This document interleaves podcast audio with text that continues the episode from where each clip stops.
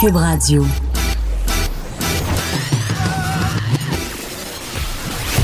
Pour elle, il n'y a jamais de mauvaise question. De 13 à 15. Les effronter. Avec Geneviève Peterson.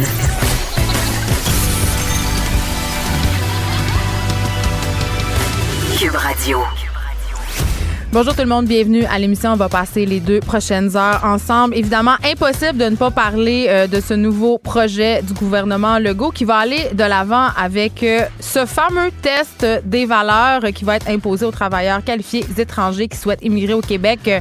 Euh, donc, ça va arriver très bientôt et ça fait vraiment, vraiment, vraiment réagir le matin, dès que je me réveille, confidence et peut-être problème, euh, je tends la main vers mon téléphone intelligent. C'est littéralement la première chose que je fais en m'ouvrant les yeux.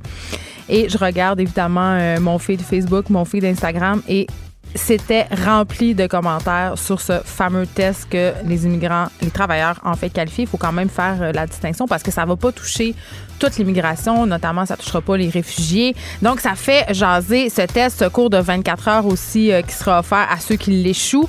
On va parler euh, à des gens de l'opposition qui sont pas contents évidemment de ce nouveau test là, qui trouvent ça à la limite raciste, qui trouvent que ça divise, qui trouvent que ça met de l'avant des valeurs qui sont finalement universelles on va parler à Andrés Fontesilla, qui est député solidaire de Laurier, Dorian aussi porte-parole du deuxième groupe pardon, d'opposition en matière d'immigration, diversité et d'inclusion. Il y en a pas mal long à dire. Ils sont pas contents. Euh, et je me demandais, euh, avant de poursuivre, c'était quoi le type euh, de question? C'est quoi les valeurs québécoises? Évidemment, il y a cette fameuse question de l'égalité homme-femme, la question de la laïcité aussi, la question de la langue. Le Québec, on le sait, c'est une contrée francophone. Donc, ça sera sur ces pions, évidemment, qu'on va taper pendant ce fameux test. Et je me disais, pourquoi on pousse pas un peu la réflexion plus loin? Je me suis demandé, évidemment, euh, qu'est-ce que ce test-là pourrait amener comme effet sur, admettons, je sais pas moi, le sentiment d'appartenance chez les différentes communautés immigrantes, par exemple. Euh, et vraiment, j'ai eu envie qu'on se demande quelles seraient les meilleures pratiques et mesures pour l'intégration d'immigrants à une, nouvelle société, pas juste au Québec en particulier, mais qu'est-ce qu'on peut faire pour que ces gens-là arrivent et se sentent accueillis, euh, mais se sentent aussi euh, aptes peut-être à amener un peu de leur bagage? Parce que je sais pas là, mais il y a quelque chose qui pour moi ressemble à une certaine assimilation dans ce genre de politique là peut-être que je me trompe euh, mais je vais quand même euh, en discuter avec Marina Douceret qui est une professeure euh, de psychologie à l'UQAM et elle se penche vraiment sur ces questions-là d'identité d'immigration. On se posera la question ensemble c'est quoi l'effet concret que ça a psychologiquement sur les communautés migrantes? Aussi évidemment on se parle de cannabis aujourd'hui parce que il va falloir avoir 21 ans dès janvier prochain pour consommer euh, du cannabis, des produits issus du cannabis au sud. Le projet de loi 2 euh, resserre l'encadrement de la substance, puis ça a été adopté par l'Assemblée nationale hier. Et là, euh, on le sait, mais je vous le rappelle quand même, l'âge légal pour consommer du cannabis a été fixé à 18 ans par le gouvernement fédéral. Et là, le gouvernement Legault, en, choisissant de monter l'âge légal pour en consommer, mais quand même, on devient la, province la plus restrictive hein, en matière de consommation de cannabis. Est-ce que c'est vraiment une bonne chose? Tu sais, on avait la semaine passée une experte qui a participé à un gros dossier dans la revue scientifique de l'ANSET.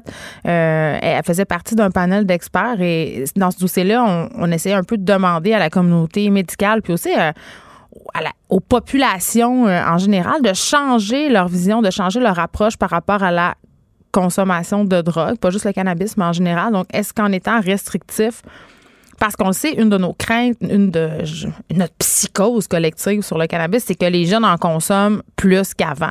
Puis les chiffres nous démontrent que depuis la légalisation, il n'y a pas eu nécessairement une augmentation de la consommation chez les jeunes. Aussi, c'est un peu ironique, en tout cas selon moi, de grimper l'âge de consommation du cannabis à 21 ans et de garder l'âge pour consommer de l'alcool à 18. Je veux dire, je comprends pas vraiment euh, c'est quoi la différence entre les deux. Bien sûr, euh, certains diront que ça n'a pas les mêmes effets, euh, notamment sur la santé psychologique on craint beaucoup les psychoses, euh, les, différents problèmes de santé mentale qui peuvent découler d'une consommation de cannabis euh, pendant l'adolescence. Mais quand même, moi, je, trouve que c'est un peu un coup d'épée dans l'eau.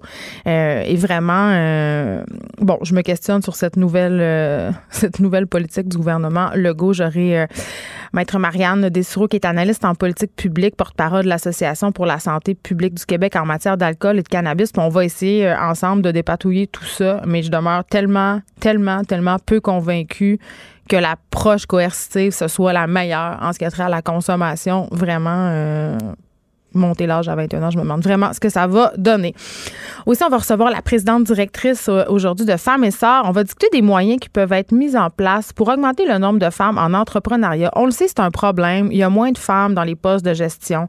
Il y a moins de femmes aussi euh, qui ont tendance à, aspirer à ça, à demander des parts dans les entreprises. Aussi, c'est un nouveau modèle de gestion hein, qui est mis en place par plusieurs entreprises, celui d'offrir des parts à des employés. Qu'est-ce que ça change au niveau de la productivité? J'aurai Séverine Labelle avec moi pour pour discuter de tout ça.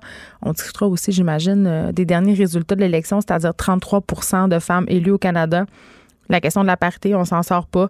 Et là, on aura euh, reportage sur Tabloïd euh, qui est sorti depuis midi. Vous pouvez aller voir ça sur le site internet de Tabloïd.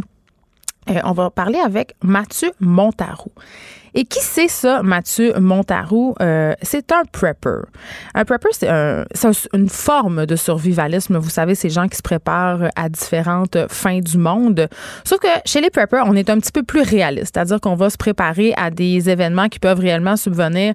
On parle, euh, on peut penser entre autres aux événements de l'autoroute 13. vous savez, cette grosse tempête de neige où il y a plein d'automobilistes qui ont été pognés. Puis il y a même des gens qui sont morts euh, dans leur voiture intoxiqués par le monoxyde de carbone. On peut penser aussi euh, inondation de Sainte-Marthe-sur-le-Lac. On en a parlé hier de tout ça.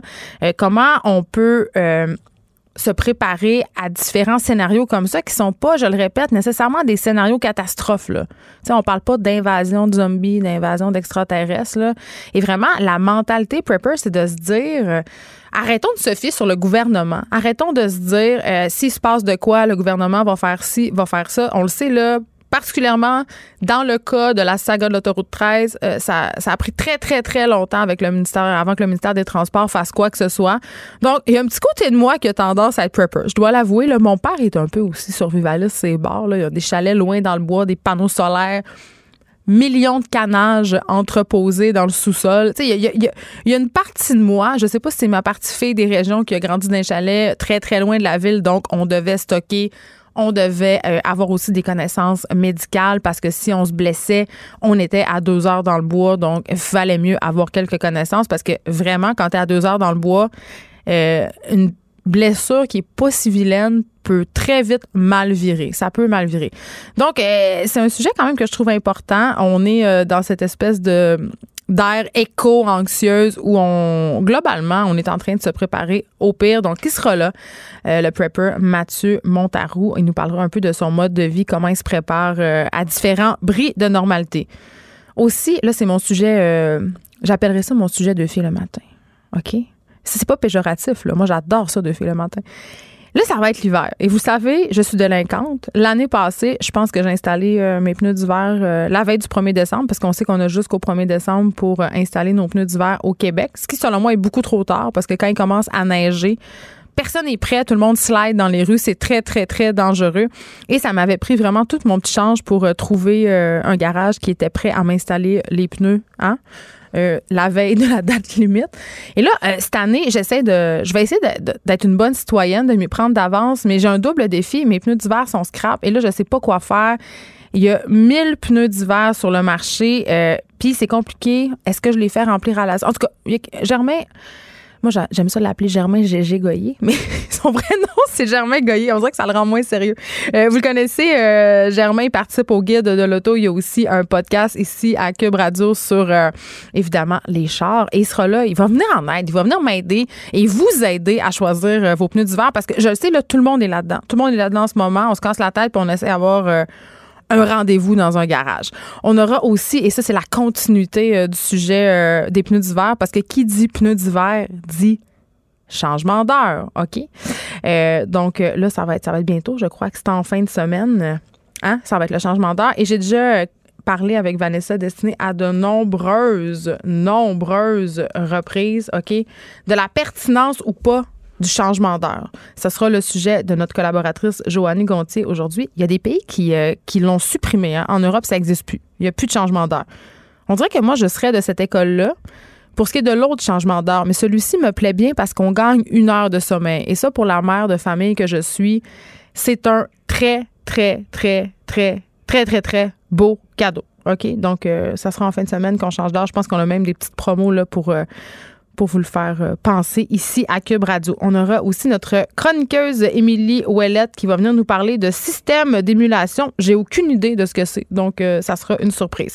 Là, on parle d'Halloween et on va faire un petit parallèle. Je reviens sur Émilie Ouellette parce que vous le savez, il annonce demain, ce sera l'apocalypse, OK? Dans le sens où on annonce vraiment du mauvais temps et ce, euh, sur l'ensemble du Québec. Et je ne sais pas si vous vous souvenez, mais mercredi passé, Émilie Ouellette a fait sa chronique sur des scénarios possibles si ça ne nous tente pas de passer l'Halloween. Ça veut dire euh, de sortir de chez soi, ramasser des bonbons.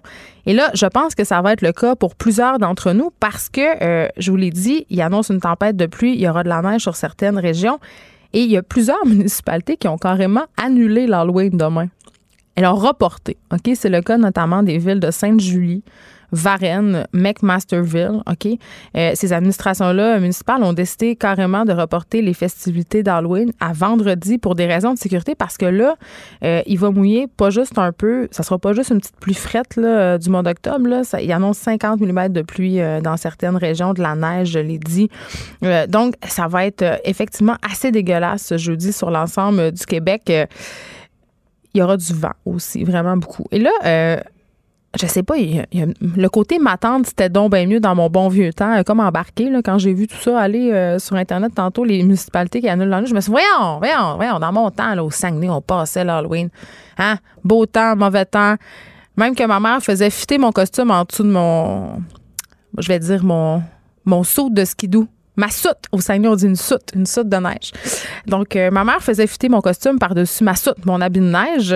Et euh, j'ai des souvenirs quand même d'avoir passé euh, l'Halloween en char certaines années, en voiture carrément. Parce que, un, on habitait dans un rang à une certaine époque de ma vie, les maisons étaient loin, mais aussi souvent parce qu'il faisait carrément trop fret. On se gelait les, mains, puis costume oblige, ben je voulais pas en mettre de trucs, je voulais pas en mettre de mitaine. Donc on passait l'Halloween en char. Est-ce qu'on est rendu trop trop frileux. Hein? Est-ce qu'on est-ce que c'est une bonne chose qu'on annule ou pas l'Halloween? Moi, personnellement, en ce moment, je dois vous avouer que ça fait pas mon affaire, cette météo-là annoncée, parce que mes enfants ont hâte à l'Halloween, puis je suis sûre que c'est le cas des vôtres aussi. Depuis genre deux semaines, c'est le sujet. On a fabriqué des costumes, on a acheté des costumes, on est prêt, on a des bonbons stockés. Euh, donc, ça serait un peu poche que cette, fête, cette fête-là, pardon, sans faire de mauvais jeu de mots, tombe à l'eau, littéralement. Donc, je sais pas qu'est-ce qu'on va faire demain. Peut-être euh, on va se promener dans les rues de Rosemont avec de grands parapluies. Euh, mais c'est très, très poche. Et ça m'amène à vous parler des costumes parce que là, évidemment, c'est un stress qu'ont les enfants. Est-ce que nos costumes vont être scrap? Mais moi, un stress que j'ai par rapport à l'Halloween maintenant, c'est les costumes qui sont appropriés ou pas. Puis là, je sais que je suis fatigante avec ça. J'arrête pas d'en parler. Euh, c'est important de se déguiser d'une manière respectueuse, qui n'est pas offensante, raciste, sexiste, transforme limite. Mais il y a toujours bien des maudites limites. Pour vrai, là, je trouve que ça va un petit peu loin, tout ça. J'ai vu un statut passer euh, sur Facebook où on énumérait les costumes qui étaient interdits, OK? Puis j'en parlais cette semaine, en fait, lundi avec Pamela Dumont des origines de l'Halloween, OK? L'Halloween, c'est une fête de transgression. C'est une fête pour euh, remettre en question, si on veut, l'ordre établi. C'est le moment de l'année où on peut se permettre de se déguiser en des affaires un peu malaisantes, interdites. Et là, je veux le redire, là, je fais pas la promotion des costumes racistes, sexistes ou des choses qui sont dégradantes. Mais c'est parce qu'à un moment donné, euh, on peut plus se déguiser en rien. Je veux dire, euh, je vous donne des exemples euh, selon les publications Facebook que j'ai vu passer, des déguisements qui seraient à proscrire. Des personnages historiques. Je veux dire, OK, je, je vois pas c'est quoi le problème en se déguiser en Einstein. Je peux voir c'est quoi le problème de se déguiser en Adolf Hitler, mais je peux, tu sais, comme, comme en toute chose, on peut faire preuve de bon jugement. Évidemment, euh, toutes les coiffes, habits des peuples autochtones, ça, on laisse passer ça. On, on va pas là, hein, on va pas là. Blackface, brownface, yellowface, on va pas là. On peut se faire un green face peut-être pour hein, les extra déguisés en extraterrestres, ça pas de problème. On va laisser faire le reste. Geisha, et je dois avouer que j'ai déjà, je plaide coupable. Je me suis déjà déguisée en geisha, puis j'ai déjà déguisé mes enfants en geisha. Puis ça fait pas si longtemps que ça je pense que ça fait comme peut-être cinq ans. OK? Je, ouais, mais regarde, on évolue comme société, puis c'est pas grave. Je pense que tout le monde s'est déjà déguisé en quelque chose de problématique, puis c'est, c'est pas grave, OK? Euh, bon, il y a grave puis pas grave, c'est-à-dire si tu t'es déguisé huit fois de suite, justement, Adolf Hitler, ou si t'es fait des brown face, c'est peut-être un peu plus grave que si tu savais pas que se déguiser en geisha, c'était problématique, mais on évolue et c'est une bonne chose. Euh, tous les trucs, euh, évidemment, euh, se déguiser en personne trans, euh, se déguiser. Puis là, moi, c'est là où je j'aimerais ça si quelqu'un m'écoute, qui puisse m'éclairer parce que je je sais pas si je comprends bien, là, mais selon la, nouvelle moralité, paraîtrait-il que se déguiser en un autre sexe que le sien, ça serait offensant? puis là, je, je, suis vraiment. Expliquez-moi là pour vrai parce que je le comprends pas. En quoi c'est rire des personnes trans si, je, par exemple, je, déguise, je me décide de me déguiser en mon chum, mettons. Tu sais, fait que ça, je me pose vraiment la question. Surtout qu'on va loin un peu, puis ça devient de moins en moins clair. Il y a plus beaucoup de costumes d'Halloween euh, qui sont euh, très safe. Évidemment, euh, les troubles de santé mentale sont aussi visés. Je sais pas comment tu peux... Mais je, comprends qu'il y a des déguisements qui sont offensants. Si tu déguises, par exemple, en handicapé, en, en chaise roulante, bon, c'est pas super cool, mais quand même, dans tout l'imaginaire de l'horreur, tu le, l'hôpital psychiatrique, l'imaginaire de l'hôpital psychiatrique, le fou, la folle avec ses bandelettes, là. Je sais pas si... En tout cas, c'est peut-être moi, mais je trouve pas si grave. Je trouve pas ça si grave que ça. Qu'est-ce que je te dis? Donc euh, voilà, j'espère que vous allez. Euh, je sais pas si demain l'Halloween va être annulé, puis je sais pas si euh, vous allez pouvoir être conduit aux portes de la ville parce que vous aurez emprunté un costume problématique. Je rappelle que ce déguisé en femme de ménage aussi est considéré comme quelque chose de pas correct. bon, on peut plus se déguiser en rien. Qu'est-ce que vous voulez que je vous dise? Geneviève Peterson, la seule effrontée qui sait se faire aimer. Jusqu'à 15, vous écoutez Les effrontés. On se parle de cette hausse pour consommer légalement du cannabis. Le gouvernement Legault qui hausse la barre à 21 ans. Ça sera en vigueur dès janvier prochain. J'en parle avec Maître Marianne Deshôtels, qui est analyste en politique publique et porte-parole de l'Association pour la santé publique du Québec en matière d'alcool et de cannabis. Bonjour, Madame Dessoureau. Bonjour. Écoutez, euh, je sais pas, est-ce que c'est une attitude paternaliste de la part du gouvernement que de hausser l'âge de consommation légale du cannabis à 21 ans? Mais c'est sûr que pour l'association, on considère que d'autres méthodes étaient plus euh, rentables pour atteindre les objectifs. Donc, on comprend leur idée, mais il aurait mieux valu maintenir à 18 ans et accompagner ces jeunes par le biais d'activités de prévention, de sensibilisation. Mais parce que là, c'est ça. Ce que je trouve est un peu illogique là-dedans, c'est que, bon, on fait passer l'âge légal de consommation du cannabis à 21 ans, euh, tandis qu'on ça prend encore 18 ans pour consommer de l'alcool. C'est assez paradoxal. Bien, c'est sûr qu'il y a une forme d'incohérence euh, entre les deux. Quand on sait que l'alcool, ce qu'on sait, c'est que l'Organisation mondiale de la santé relie l'alcool à plus de 200 problèmes de santé. Est-ce que c'est plus problématique, euh, la consommation d'alcool chez les jeunes, que la consommation de cannabis dans le moment? C'est un peu difficile en ce moment de dire avec précision, c'est plus problématique. Ouais. Mais ce qu'on sait, c'est que les deux, c'est des substances qui comportent des risques de manière minimalement égale ou sinon, au moins, il y a des risques. Donc, c'est sûr que euh, lorsqu'on parle d'alcool, on en prend, on a 18 ans. On prend du tabac, on a 18 ans. Avec le cannabis, que là, tout ce qu'on sait avec certitude, c'est qu'il y a des effets sur le cerveau. Oui, on a beaucoup peur euh, justement, justement des psychoses, mais on y reviendra tantôt. Mm-hmm. Euh, je pense que ce qu'on a peur en ce moment, puis ce qu'on essaie de faire, c'est de limiter la consommation de cannabis chez les jeunes. Or, ce qu'on sait jusqu'à maintenant, puis corrigez-moi si je me trompe, c'est que depuis la légalisation du cannabis, les jeunes ne consomment pas plus de cannabis. Donc, pourquoi hausser l'âge? Est-ce que, on va pas les empêcher de consommer? On va plus, tu sais? Les données de Statistique Canada démontrent qu'il y a une forme de stabilité dans la consommation. Et c'est surtout, on sait qu'avant la légalisation, les jeunes consommaient déjà. Entre, les, entre 18 et 24 ans, il y avait 40 mm. des jeunes qui consommaient déjà. C'est un peu euh, se cacher de la réalité de dire qu'ils ne consommeront pas. Ben, ils vont se tourner vers le marché noir. Puis si on veut, est-ce qu'on veut vraiment ça? C'est un peu le point. En ayant un marché légal, ouais. on peut avoir des substances qui sont contrôlées, au moins qu'on connaît la composition. Donc, on va savoir, on peut diriger les jeunes qui commencent ou qui sont beaucoup plus jeunes vers s'ils veulent vraiment consommer vers des substances qui ont moins de THC. Ça, c'est la substance psychoactive et qui causerait des problèmes au niveau du cerveau. Ben c'est ça, parce que là, euh, vous l'avez évoqué un peu tantôt, une des raisons qu'on évoque pour hausser euh, cet âge-là, c'est justement la peur euh, de développer certains problèmes de santé mentale. Puis ça, j'ai reçu plusieurs experts à l'émission. Il y a quand même un rapprochement direct à faire entre la consommation de cannabis et des cas de psychose, mais vous l'avez dit, c'est dangereux, entre guillemets, jusqu'à 25, 26, 27 ans. Donc, Exact. Donc, le 21 ans, c'est un peu ce que le gouvernement appelait son compromis entre les deux, entre ce que les études disent et l'âge de majorité. Donc, il n'y a pas de lien scientifique.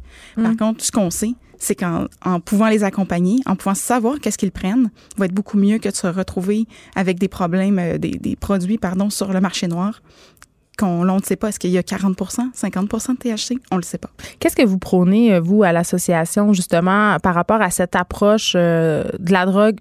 C'est-à-dire à la façon dont on parle de drogue aux jeunes, parce qu'on recevait euh, la semaine dernière une, une scientifique qui a publié euh, avec un groupe d'experts dans le magazine de Lancet euh, à propos justement de notre façon de parler de drogue et aussi de, de traiter les consommateurs de drogue à l'échelle mondiale. Et tous les experts en ce moment semblent s'entendre sur le fait que l'approche coercive n'est pas la meilleure. Mais par le passé, on l'a tenté, cette approche d'interdiction Oui, complète. de Et ça- prohibition. Pro- Oui, tout à fait, de prohibition. Ouais. Et ça n'a pas fonctionné, clairement. Donc, c'est en ce moment une nouvelle approche. Donc, c'est de faire un discours inclusif. Les études démontrent que c'est habituellement le, le discours qu'il faut apprendre. Donc, en parler, les accompagner, donc non pas les exclure euh, tout de suite. Comme on le fait avec l'alcool, par exemple.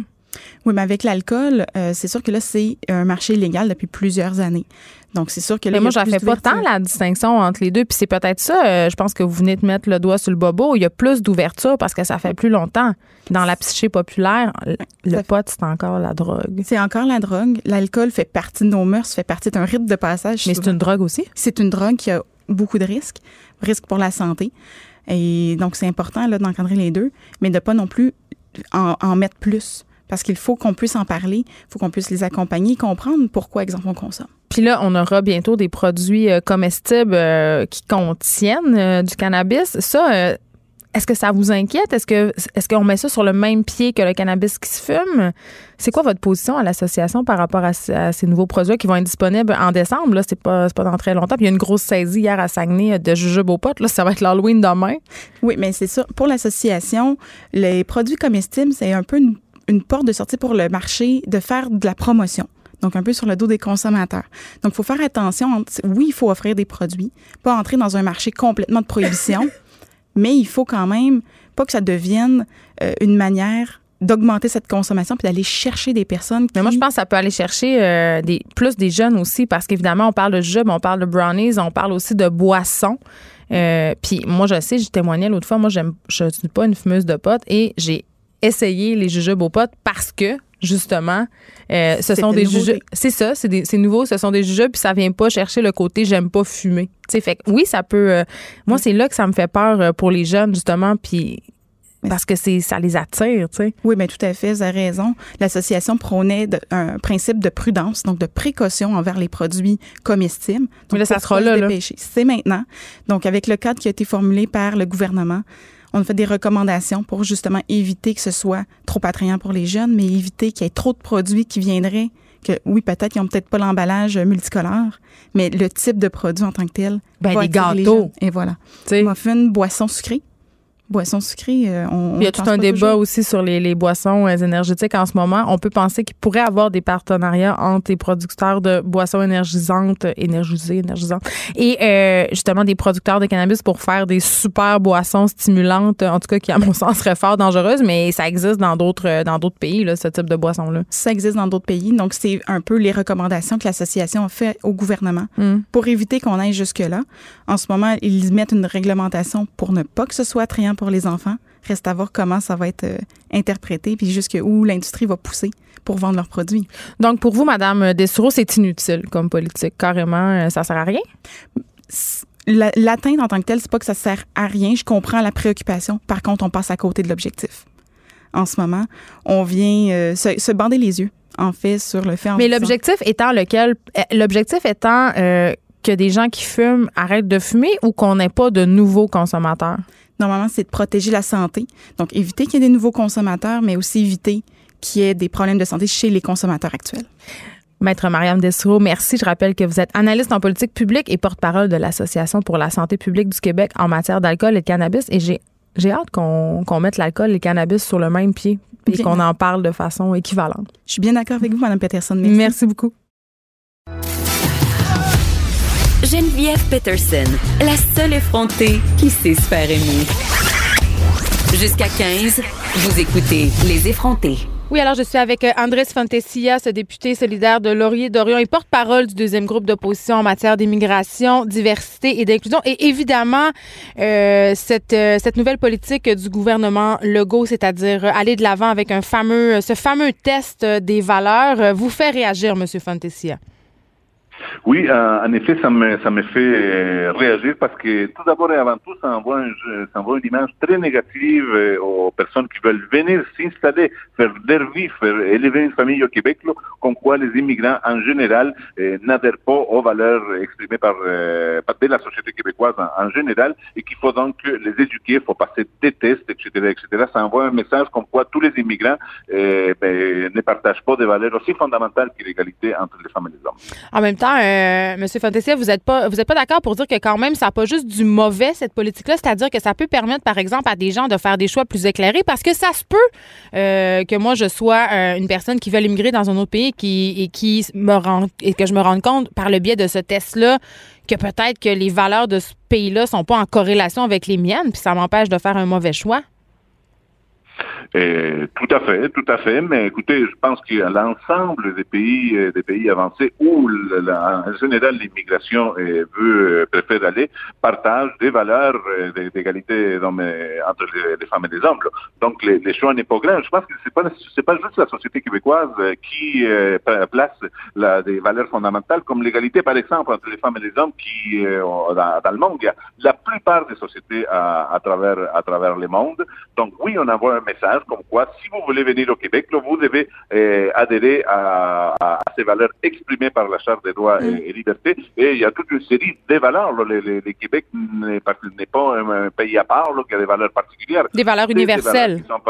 Des valeurs, universelles qui sont partagées par un très grand nombre de peuples. Monsieur Fantesia, euh, est-ce que vous pensez que c'est une... Je vous ai entendu dire par ailleurs euh, dans l'opposition que c'était une façon que le gouvernement Legault de freiner l'immigration depuis le début de son mandat? En fait, ce que, ce que nous, on pense, c'est qu'il y, a une certaine euh, obsession euh, de, ces ministres-là qui se découle dans, une, euh, dans toute une série de mesures qui considèrent les immigrants soit juste comme, comme de la marchandise, comme d'un point de vue très utilitariste, juste de la main-d'œuvre, la force mm. de travail.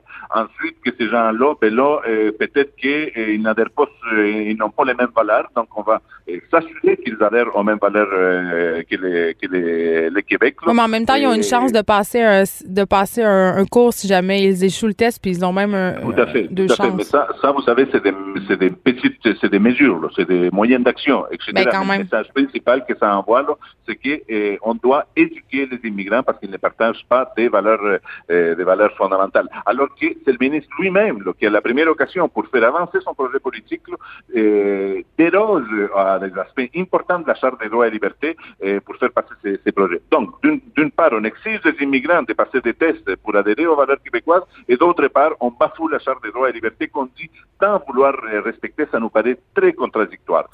C'est comme s'il y avait, euh, si je vous suis bien, de bons immigrants et de mauvais immigrants selon le gouvernement Legault. Tout à fait, tout à fait. Il y a des gens qui, euh, on va vérifier qu'il y a des gens qui sont bons pour le Québec et d'autres gens qui sont qui sont qui sont pas bons. Alors euh, alors que les problèmes d'immigration sont loin sont, euh, sont loin de concerner la question de l'adhésion ou pas à des tests euh, à des, aux valeurs québécoises.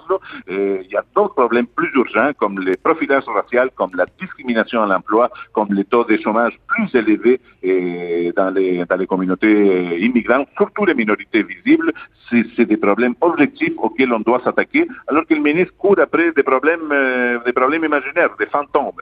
Là, les valeurs québécoises euh, qui nous mettent, qui nous mettent de l'avant des preuves comme quoi les immigrants n'adhèrent pas aux valeurs québécoises. Est-ce que ce sont euh, vraiment des valeurs québécoises, comme vous le soulignez On parle quand même de valeurs qui sont universelles. C'est des valeurs, c'est des valeurs canadiennes, des valeurs occidentales, universelles, comme vous l'avez dit.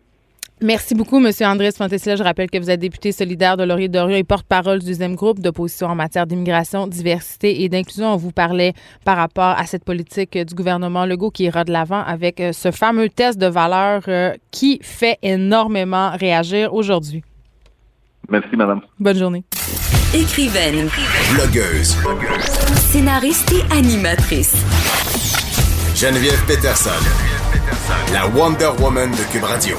Bon, on poursuit un petit peu plus loin la réflexion par rapport à ce test des valeurs que devra devront hein, passer euh, les immigrants euh, travailleurs euh, très bientôt, ceux qui veulent venir habiter au Québec. J'en parle avec Marina Doucerin, qui est professeure chercheur en psychologie sociale et culturelle à l'UQAM. Bonjour, Madame Doucerin. Bonjour. Écoutez, quand vous voyez une politique comme ça être mise en place par le gouvernement du Québec, ça vous fait réagir? Oui, oui, ça me fait réagir beaucoup. Euh, parce que euh, à la lumière de tout ce que on voit dans la littérature en psychologie sociale, ça ne semble pas être de bon augure.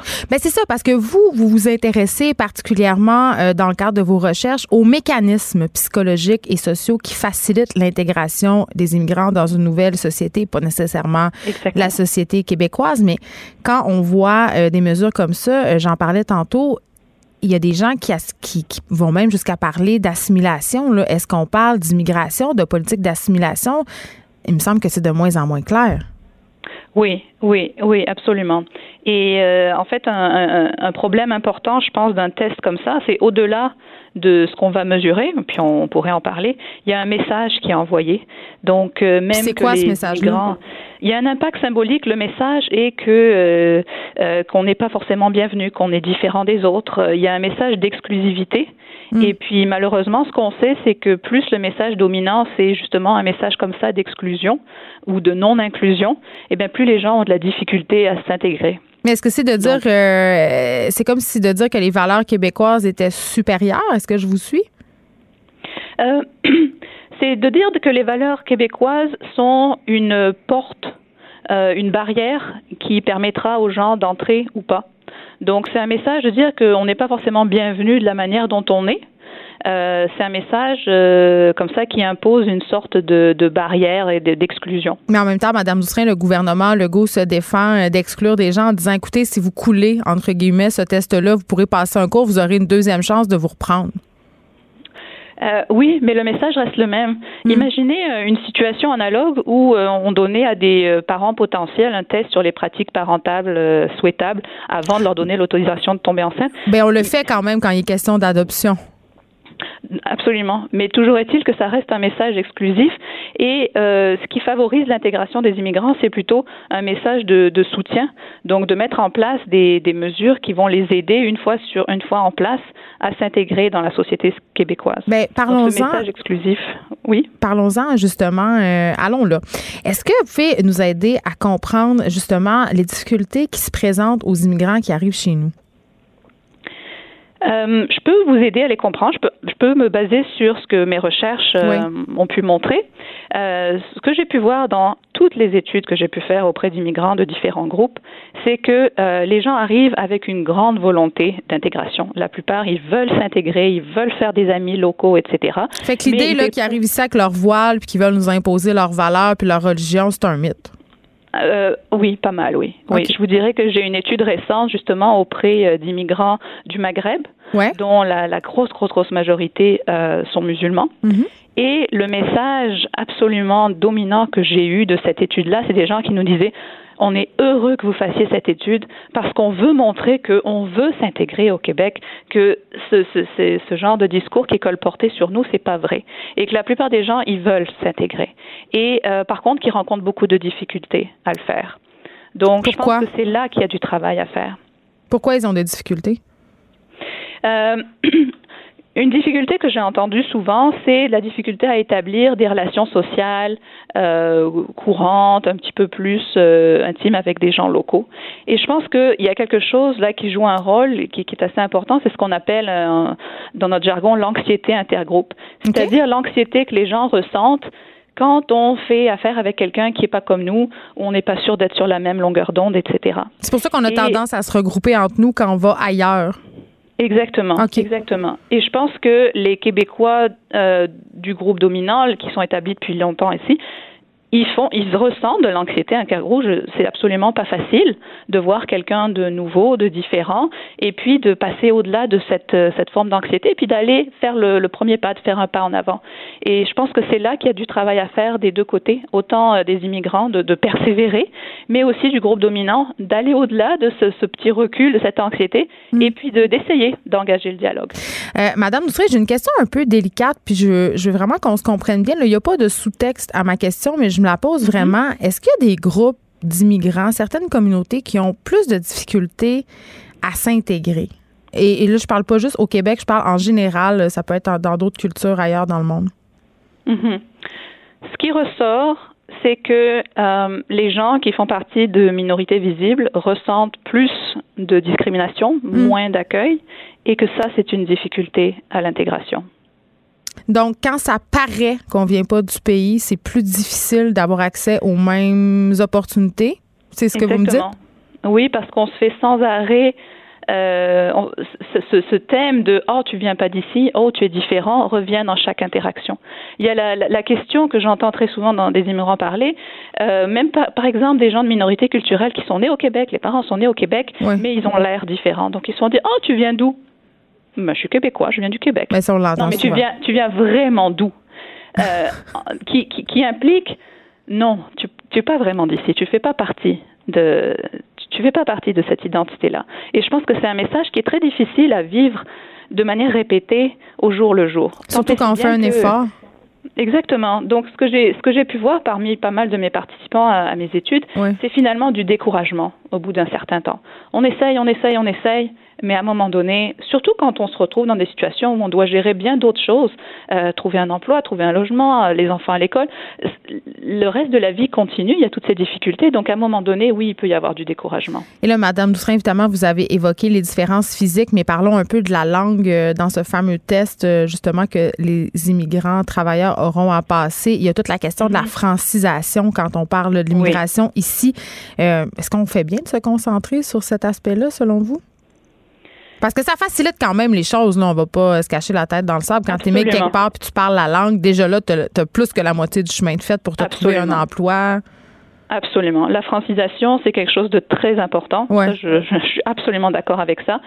Euh, mais encore une fois, il y a des moyens de le soutenir. Et encore une fois, euh, une société d'accueil qui, qui, qui s'engage dans le dialogue avec un immigrant, ça favorise aussi la francisation. Parce que la plupart du temps, euh, les compétences langagières que les gens ils acquièrent, oui, il y a une partie de cours de francisation, etc. Mais la majorité des compétences, c'est sur le terrain, c'est dans le travail, c'est dans la rue, c'est dans les gens autour de nous. Donc, juste pour donner une petite illustration, si on se retrouve euh, un groupe, quelqu'un du, du, groupe dominant à mm. l'école et puis quelqu'un qui est immigrant, clairement, ou une minorité visible, puis on voit que la, la langue n'est pas forcément la, le plus fort en français, mais je pense que on a tous une responsabilité, comme francophones, d'aller vers ceux qui parlent le français avec plus de difficultés et puis d'engager le dialogue, parce que c'est comme ça que le français va s'améliorer euh, au jour le jour. Donc, c'est pas en faisant passer un test à nos immigrants euh, en devenir qu'on facilite leur intégration. Qu'est-ce qu'on devrait faire? Je pense qu'on doit mettre en place des manières euh, d'inclure les gens dans des interactions quotidiennes, sociales, mm. avec des gens qui sont bien établis ici. Par exemple, tout ce qui est les programmes de jumelage. Éviter l'effet ghettoisation, là. Exactement, exactement. Je pense que c'est vraiment ça la clé d'une intégration réussie. Parce que premièrement, ça brise l'isolement. C'est quelque chose que j'ai entendu chez beaucoup d'immigrants qui participent à nos études. Un isolement énorme. Euh, de, de, vraiment de se sentir très seul. Très présent chez les femmes, non, aussi cet isolement-là, qui sont pognés chez eux avec leurs enfants puis qui n'ont pas beaucoup de contact en dehors de leur communauté? Absolument. Et donc tout ce qui est dans le genre de programme de jumelage qui permettent à des gens qui sont bien établis ici, puis à des nouveaux arrivants de, créer des liens, de parler, d'être inclus. Je pense que c'est de cette manière-là, d'abord, qu'on facilite la francisation, et puis euh, si on qu'on offre aussi aux gens l'opportunité de connaître les valeurs locales, mais d'une manière beaucoup plus positive.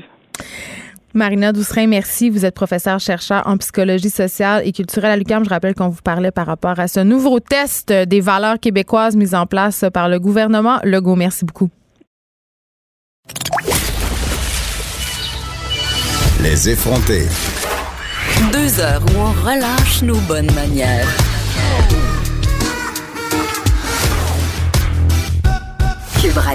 On se parle d'entrepreneuriat au féminin avec Séverine Labelle, présidente directrice générale de Femmes et Sœurs. Bonjour, Madame Labelle. Bonjour. Euh, évidemment, la question de l'ambition des femmes, la question de la parité, la question aussi de l'accès à certains postes clés, euh, particulièrement dans les grandes entreprises et sur toutes les lèvres depuis quelques années, je dirais, au Québec, et c'est une bonne chose. Et là, euh, chez Femmes et Sœurs, vous avez réalisé une étude sur la volonté des femmes à devenir actionnaire dans les entreprises. Oui. Puis, qu'est-ce que vous avez appris? On a appris que les femmes ont une beaucoup plus grande volonté à devenir actionnaires ah! d'une entreprise qu'à entreprendre, donc à créer une entreprise à partir de zéro. Ce que l'étude nous, euh, nous apprend, en fait, c'est que 31% des femmes qui sont présentement en emploi, soit euh, salariés ou cadres, euh, pas nécessairement dans des PME, là dans toute entreprise et, et, même organisation publique. Donc, les, les, les, femmes qui sont présentement sur le marché du travail, il y en a 31 qui ont l'intention d'entreprendre un jour, donc de créer une entreprise.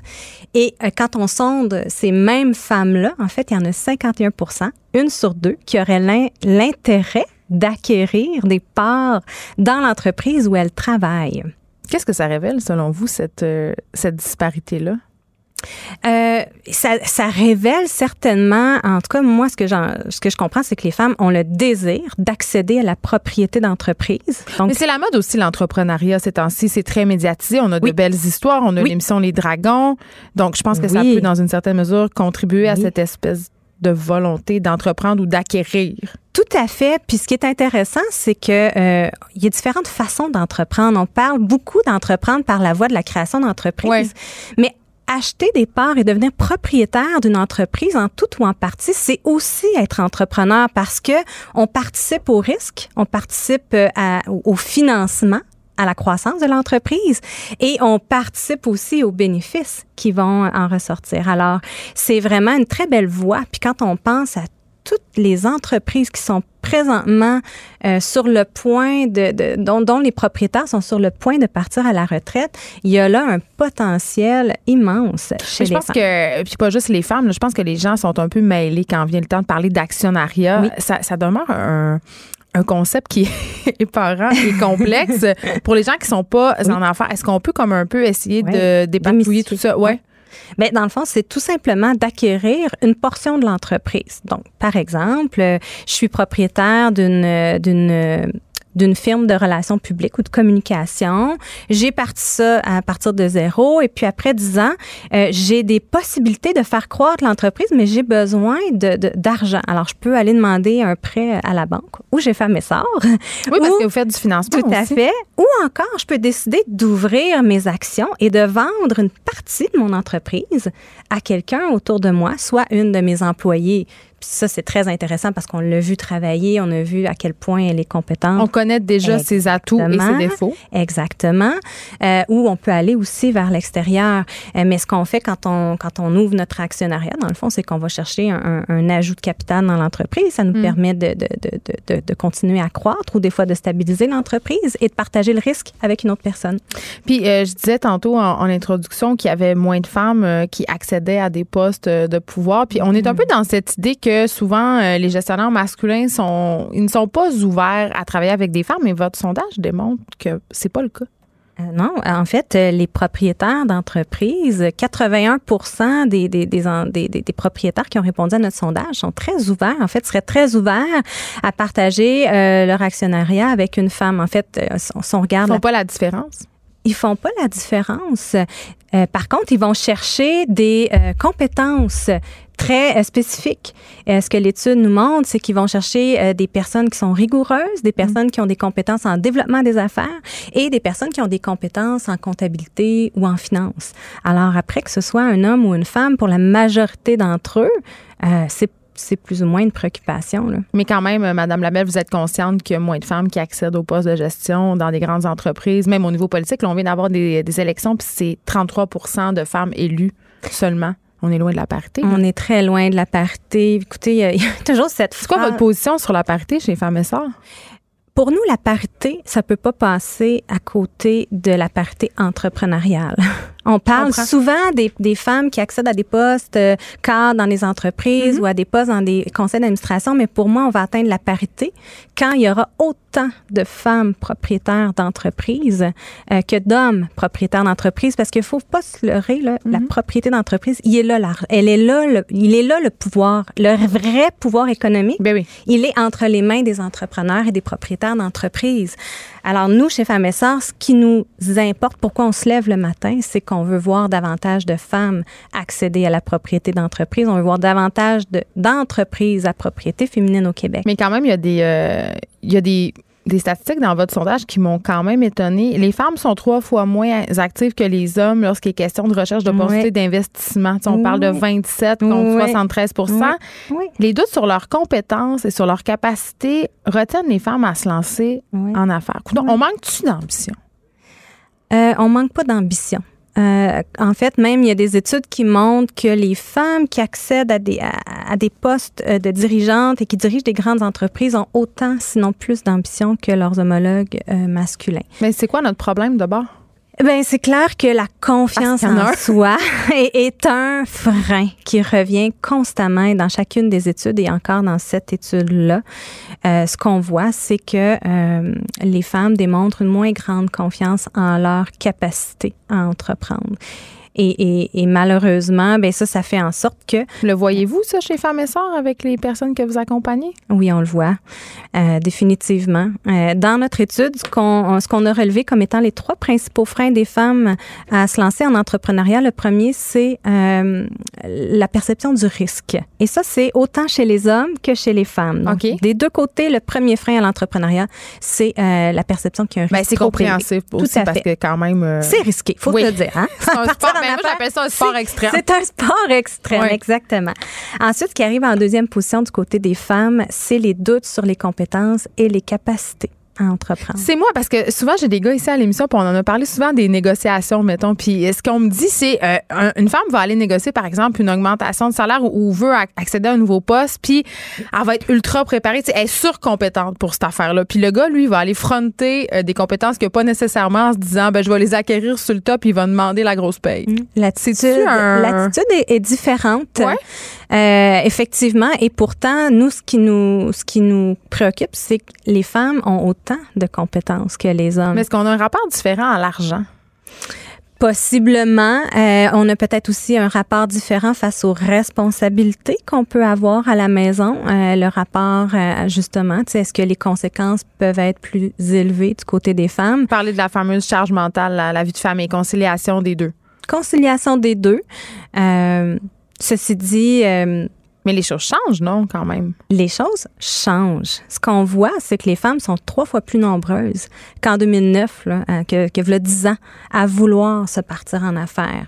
Donc ça, c'est très positif. On voit aussi que la nouvelle génération d'affaires, les, les nouvelles entreprises créées dans les deux dernières années, il y en a autant euh, du côté des hommes que du côté des femmes.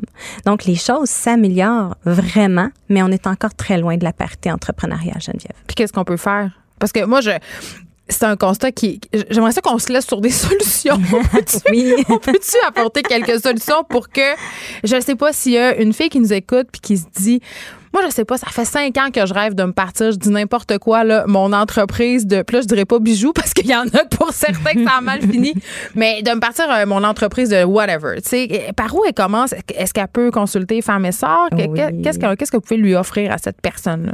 Le Québec foisonne d'organisation pour aider les entrepreneurs. Mm. Euh, il faut demander de l'aide, il faut s'entourer. Puis Femmes et Sœurs, pour, pour parler euh, de notre côté, bien, on est là pour accompagner les femmes entrepreneurs qui sont rendues à l'étape de, de, demander un financement. Mais il faut avoir fait son plan d'affaires. Il faut avoir fait ses devoirs. Là. Oui. On n'arrive pas là. Euh, hein? Exactement. Il faut être sérieux, il faut être prêt à passer à l'action. Euh, une autre chose aussi, c'est de pouvoir mettre de l'avant des modèles d'entrepreneurs, de femmes entrepreneurs. On en voit de plus en plus. Euh, mais, il y en a pour qui ça se passe mal quand même. c'est très médiatisé quand ça se passe mal. en tout cas, je ne sais pas si c'est moi qui ai, un, qui un biais, mais il me semble qu'il y a une différence de traitement. L'échec euh, en affaires est perçu différemment. L'échec en affaires tout court. Ça fait partie hein, de la, vie d'entrepreneur, les échecs. Euh, il y en a, là, il y en tout à fait, tout à fait. Puis j'imagine que vous parlez un peu de Caroline Néron, mais tu sais, ou de Maï Paiement, ou de plein d'autres Alexandre Taillefer aussi. Il y en a d'autres là. Je veux dire, mais on met moins l'emphase sur leur échec. C'est-tu moi? Je pourrais pas me prononcer là-dessus. je pourrais pas me prononcer là-dessus, euh, mais je pense que les femmes font souvent face à des doubles standards. Ça, c'est clair. Donc, un traitement différent parce qu'on Donc, la réponse, c'est oui. Vous venez de vous prononcer. c'est vous qui le dites. merci, Séverine Lavelle. Vous êtes présidente directrice générale de Femmes C'est un plaisir. Merci. Les effronter. Avec Geneviève Peterson. Féministe assumée. Vous écoutez Les effrontés. Bon, vous le savez peut-être pas, mais un de mes petits dadas, euh, c'est l'univers survivaliste. J'adore ça. Euh, j'ai une petite fibre survivaliste moi-même. Mon papa est un. Ben, je vais pas le décrire comme un survivaliste, mais quand même, il y, a une petite. Euh, cette crainte de fin du monde qui est généralisée, je pense, aux gens en région. je sais pas pourquoi, l'imaginaire de la fin du monde. Et là, je suis avec Mathieu Montarou, qui est consultant en préparation d'urgence et responsable du site québecpreppers.com. Et là, Mathieu Montarou, bonjour. Bonjour. Tout de suite en partant, euh, je veux qu'on fasse la distinction entre euh, être un survivaliste et être un prepper parce que c'est pas tout à fait la même affaire. Non, effectivement, souvent on confond même les deux. J'allais dire les deux euh, se complètent vraiment bien. un survivaliste, il va plus être en relation avec la nature. On va pouvoir parler de, la chasse, la pêche, les, les énergies renouvelables mhm. aussi. et lui, il va être sur la sur la durée. S'il se passe un bris de normalité, une catastrophe, parler un peu de, de, de ton père, de ta famille plus, admettons, si il y a une tempête de neige, il va falloir subvenir à ses, besoins. Survivre 15 jours en buvant de la sauce Esta. Ben, par exemple. Non, mais tu sais, euh, pouvoir survivre trois semaines, un mois, puis même, même sur le temps, sur une grande, grande durée. Un prepper, moi, plus je vais pouvoir euh, euh, me préparer finalement à un laps de temps plus restreint, à une coupure de courant qui peut être prolongée aussi. Euh, on parle aussi de la crise du verglas. Certains, c'est sûr, ont été, ont été privés d'électricité pendant plusieurs semaines, plusieurs mois. Mais on veut, on veut, en tant que prepper, subvenir à nos besoins à un instant T. Tu sais, souvent, je, je repasse à ce qui s'est passé il y a deux ans sur l'autoroute. Sur l'autoroute 13. Exactement. Bon, ben, ça, ça a pas duré des semaines. Ça a duré quelques heures, quelques jours. Mais pendant ce temps-là, il faut faire quelque chose. Mais quand même, euh, on va se parler de comment vous êtes devenu un prepper. Mais avant, euh, je sais pas si vous partagez mon point de vue, mais il me semble qu'on est moins conscient euh, des possibilités, des possibles dangers, c'est qu'on habite en ville. Euh, on l'a vu avec le drame de l'autoroute 13. On, est très dépendant de, la ville. On est dépendant de la ville et du gouvernement aussi, alors que finalement, c'est pas du tout comme ça que ça fonctionne. OK. Euh, là, vous faites l'objet d'une vidéo sur le site web de Tabloïd. Et ce qu'on apprend au début de cette vidéo-là, qui est en ligne, qu'on peut écouter, c'est que vous êtes un ancien parachutiste dans l'armée française. Tout à fait. Et vous êtes devenu paramédic. Est-ce que c'est par le biais de ces univers-là que vous êtes tombé dans cette espèce d'idéologie euh, de preppers? Ben, probablement que oui ou non, mais c'est sûr que moi, quand j'étais quand j'étais enfant, moi, je, suis un gars de la campagne. Hein. Euh, je, je, passais mon temps dans la forêt, dans les champs, à faire des cabanes, euh, à être dans l'eau, dans, dans la nature, finalement. je suis pas un gars de la ville, mais, mais tout ça a fait que mon expérience de vie m'a amené ici aujourd'hui. Puis l'expérience et les connaissances que j'ai pourquoi les garder pour moi Comme on dit souvent, le, le, savoir n'est rien s'il n'est pas partagé. Puis, parce euh, que là, c'est pas juste une affaire de se construire un bunker en dessous de la terre. C'est la, c'est la connaissance, euh, par exemple, des premiers soins. Exactement, tout à fait. Premiers soins. Euh, on peut mélanger les deux. On peut manger prepper, survivaliste, connaissance de soins, de, que ce soit la, la, la, sécurité personnelle, que ce soit la chasse, la pêche, le, mm. posage de, de, pièges, etc. Ça, c'est vraiment finalement d'apprendre constamment euh, d'autres, euh, d'autres, d'autres compétences et d'avoir de nouvelles connaissances euh, au fur et à mesure. À se passer de, des choses que la civilisation nous donne, en guillemets? Oui, exactement. En fait, en fait, il faut se dire, aujourd'hui, s'il se passait telle affaire, est-ce que je serais capable de subvenir à mes, à mes besoins? Et là, vous, vous seriez capable. Expliquez-moi comment ça se manifeste au quotidien. Là, votre maison, ça ressemble à quoi? Euh, est-ce que vous avez justement des entreposés de la bouffe? Est-ce que vous avez euh, un lieu où aller en cas de bris de, j'adore dire ça, en cas de bris de normalité? Oui, mais c'est tout à fait ça, finalement. Un bris de normalité, comme, comme on, pourrait, je pourrais l'expliquer, c'est ça, ça passe vraiment de, de la perte d'emploi, que ce soit euh, une maladie jusqu'à un bris, un bris mécanique, euh, dans notre auto ou, euh, ou un tremblement de terre. Puis, une euh, tempête de neige sur l'autoroute oui, 13. De neige, je regarde là, on parlait aussi du Manitoba la semaine dernière, ou il y a 15 jours, je pense, pour, pour l'électricité. Ouais. Tu sais, c'est ça aussi. Il y a les feux de forêt en Californie. Exactement. Tu sais, le monde, je pense qu'ils se sentent pas concernés jusqu'au jour où ça les touche réellement. Mais Excusez, là, mais je pense que les gens commencent à se sentir concernés. Quand même, on traverse une crise écologique sans précédent. Je pense que l'idéologie survivaliste est en train un peu de gagner du terrain, là, parce qu'on a des catastrophes naturelles de plus en plus. Oui, mais tu sais, ça arrive pas à grandeur, à, à l'échelle du monde, finalement, en même temps. Puis, encore une fois, regarde, si je te demande à toi tout de suite, est-ce que tu es préparé à faire face à un, bris de normalité? Moi, je suis pas mal préparée. bon, tu fais partie des 96, 97 mais, euh, euh, Non, non, moi, je suis le genre de fille qui part euh, en auto l'hiver et qui a tout le kit en arrière, advenant le fait que je sois poignée justement dans un embouteillage, dans un accident ou dans une tempête. Parce que justement, mes parents m'ont conscientisé.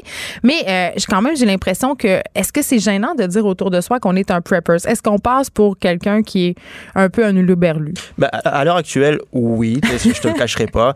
mais à cause des séries américaines, justement, peut-être? Oui, oui, tout à fait. Doom the Prepper et, autres pour pas faire de pub, mais euh, j'essaye en même temps de trouver un, nom euh, plus français, francophone. Mm. À l'heure actuelle, euh, moi, je pourrais proposer un, un citoyen prévoyant, un citoyen responsable, parce que aussi, c'est finalement être, être prévoyant et responsable pour sa survie à nous, mais la sécurité de notre famille aussi. Fait admettons, en sens inverse, si je me dis on n'est pas préparé, est-ce que ça serait être égoïste vis-à-vis de, vis-à-vis de la famille pour laquelle, Je comprends. Vous dites dans le documentaire de tabloïd Mathieu Montarou que tout le monde devrait savoir manipuler une arme de poing. Vous possédez d'ailleurs un 9 mm. Oui, tout à fait, en fait. Et vous avez des enfants. Oui, mais, mais là encore, il y a, y a, tout le côté sécurité, il y a tout le, on passe des, on passe des licences pour ça, on est, on est Puis encore une fois, que ce soit une arme de poing ou n'importe quelle arme ou n'importe quel objet, euh, le manipuler au moins une fois pour, pour se défendre? Non, pas du tout. Pourquoi on a un 9 euh, mm chez, chez nous pour se ben, préparer à quoi? Moi, je suis tir sportif. C'est sûr que c'est une de mes passions, mais qui, qui, finalement se rassemble dans le, dans le domaine de la préparation. Euh, après, un Et vous apprenez à votre fils très jeune euh, à côtoyer des armes. Ben, il dort pas avec, là. On n'est pas en Amérique non plus. Tu sais, j'ai pas ça sous ma tête d'oreiller. on n'est pas au Texas? Non, non, non, exactement. Tu sais, les, les, les, munitions sont d'un côté, sont, sont sécurisées. L'arme est de l'autre, sécurisée aussi. Mais je veux leur apprendre que c'est pas l'arme le danger. C'est celui qui est derrière l'arme. C'est celui qui la tient. Comme en voiture. En voiture, c'est pas la voiture le danger, c'est celui qui est derrière le volant. Tu comprends?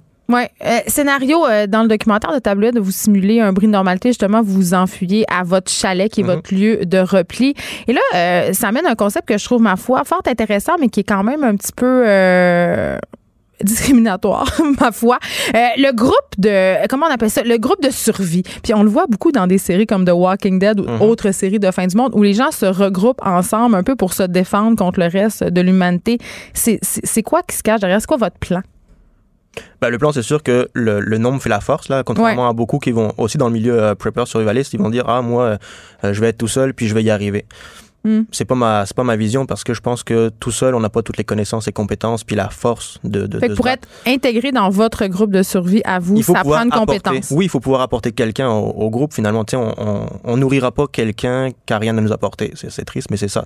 En... Ça fait que c'est vraiment la philosophie utilitariste. Ben c'est la survie.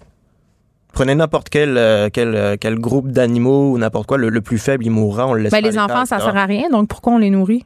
Ouais, les enfants, ils sont là, ils sont la génération suivante. juste les manger. Ouais, non, mais là, je sais que c'est l'Halloween bientôt, là, mais non, mais tu sais, c'est la, la, génération suivante, il faut pouvoir donner euh, derrière, puis en même temps, on va pouvoir leur apprendre, etc. Puis je suis sûr qu'à des enfants, on peut leur faire faire des choses aussi intéressantes. OK, moi, je veux savoir, euh, Mathieu Montarou, jusqu'à quel point il y a une partie de votre budget familial qui est investi dans cette préparation-là, parce que je regardais euh, dans le reportage que vous avez, c'est de l'équipement, ce sont, ben, il y a le chalet, tu sais, ça, ça demande quand même des ressources. Ben, on est au Québec, là, je pense qu'il y a quand même beaucoup de monde. C'est pas la majorité, là, mais il y a du monde qui ont des chalets qui pourraient euh, l'aménager pour euh, pouvoir euh, vivre tout simplement ou survivre pendant un laps de temps. Et votre blonde est là-dedans aussi, là?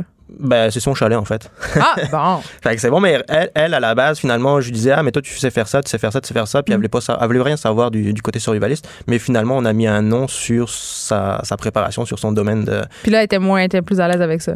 Ouais, maintenant, elle, elle commence à, ouvrir les yeux puis à se dire, ah, effectivement, ça, ça a de l'allure. Je, fais, je propose des, des checklists sur mon, sur mon site, puis euh, finalement, je, la fais relire. et, et, en lisant mes checklists, elle s'est aperçue que, comme toi, elle avait rien dans la voiture à ce moment-là. Elle s'est dit pourquoi? Ça serait bien intéressant d'avoir justement, tu on a des enfants, fait qu'il faut pouvoir. Donc, beaucoup d'argent investi dans cette non, préparation? Pas non, pas, pas tant que ça. Comme euh, quand je vais faire des commissions, ben, au lieu d'acheter euh, deux cannes de scie, je vais acheter, je vais en acheter trois ou quatre. Tu sais, c'est pas c'est de temps en temps. C'est petit pas, à petit. Il n'y a pas eu d'investissement ben, majeur. Tu sais, là encore, je ne suis, pas, suis pas milliardaire, mais euh, je vais pouvoir donner un peu de budget selon ce que je peux. Mm. Quelqu'un qui a plus d'argent, il va pouvoir tout acheter d'un coup. Euh, celui qui n'en a pas, il va pouvoir faire aussi de la préparation euh, avec de la récupération, avec d'autres outils qu'il va pouvoir euh, lui-même faire, etc. Tu sais, c'est vraiment c'est accessible à tout le monde. Mathieu Montarou, merci. On peut aller voir votre site, faire la checklist. Il y en a plusieurs, québecpreppers.com. Et si on veut savoir plus sur ce mode de vie, ben c'est ce reportage de Gaël Poirier sur Tableau. D'aller voir ça. C'est déjà sur leur site web. Merci beaucoup. Merci à toi. Les effronter. Deux heures où on relâche nos bonnes manières.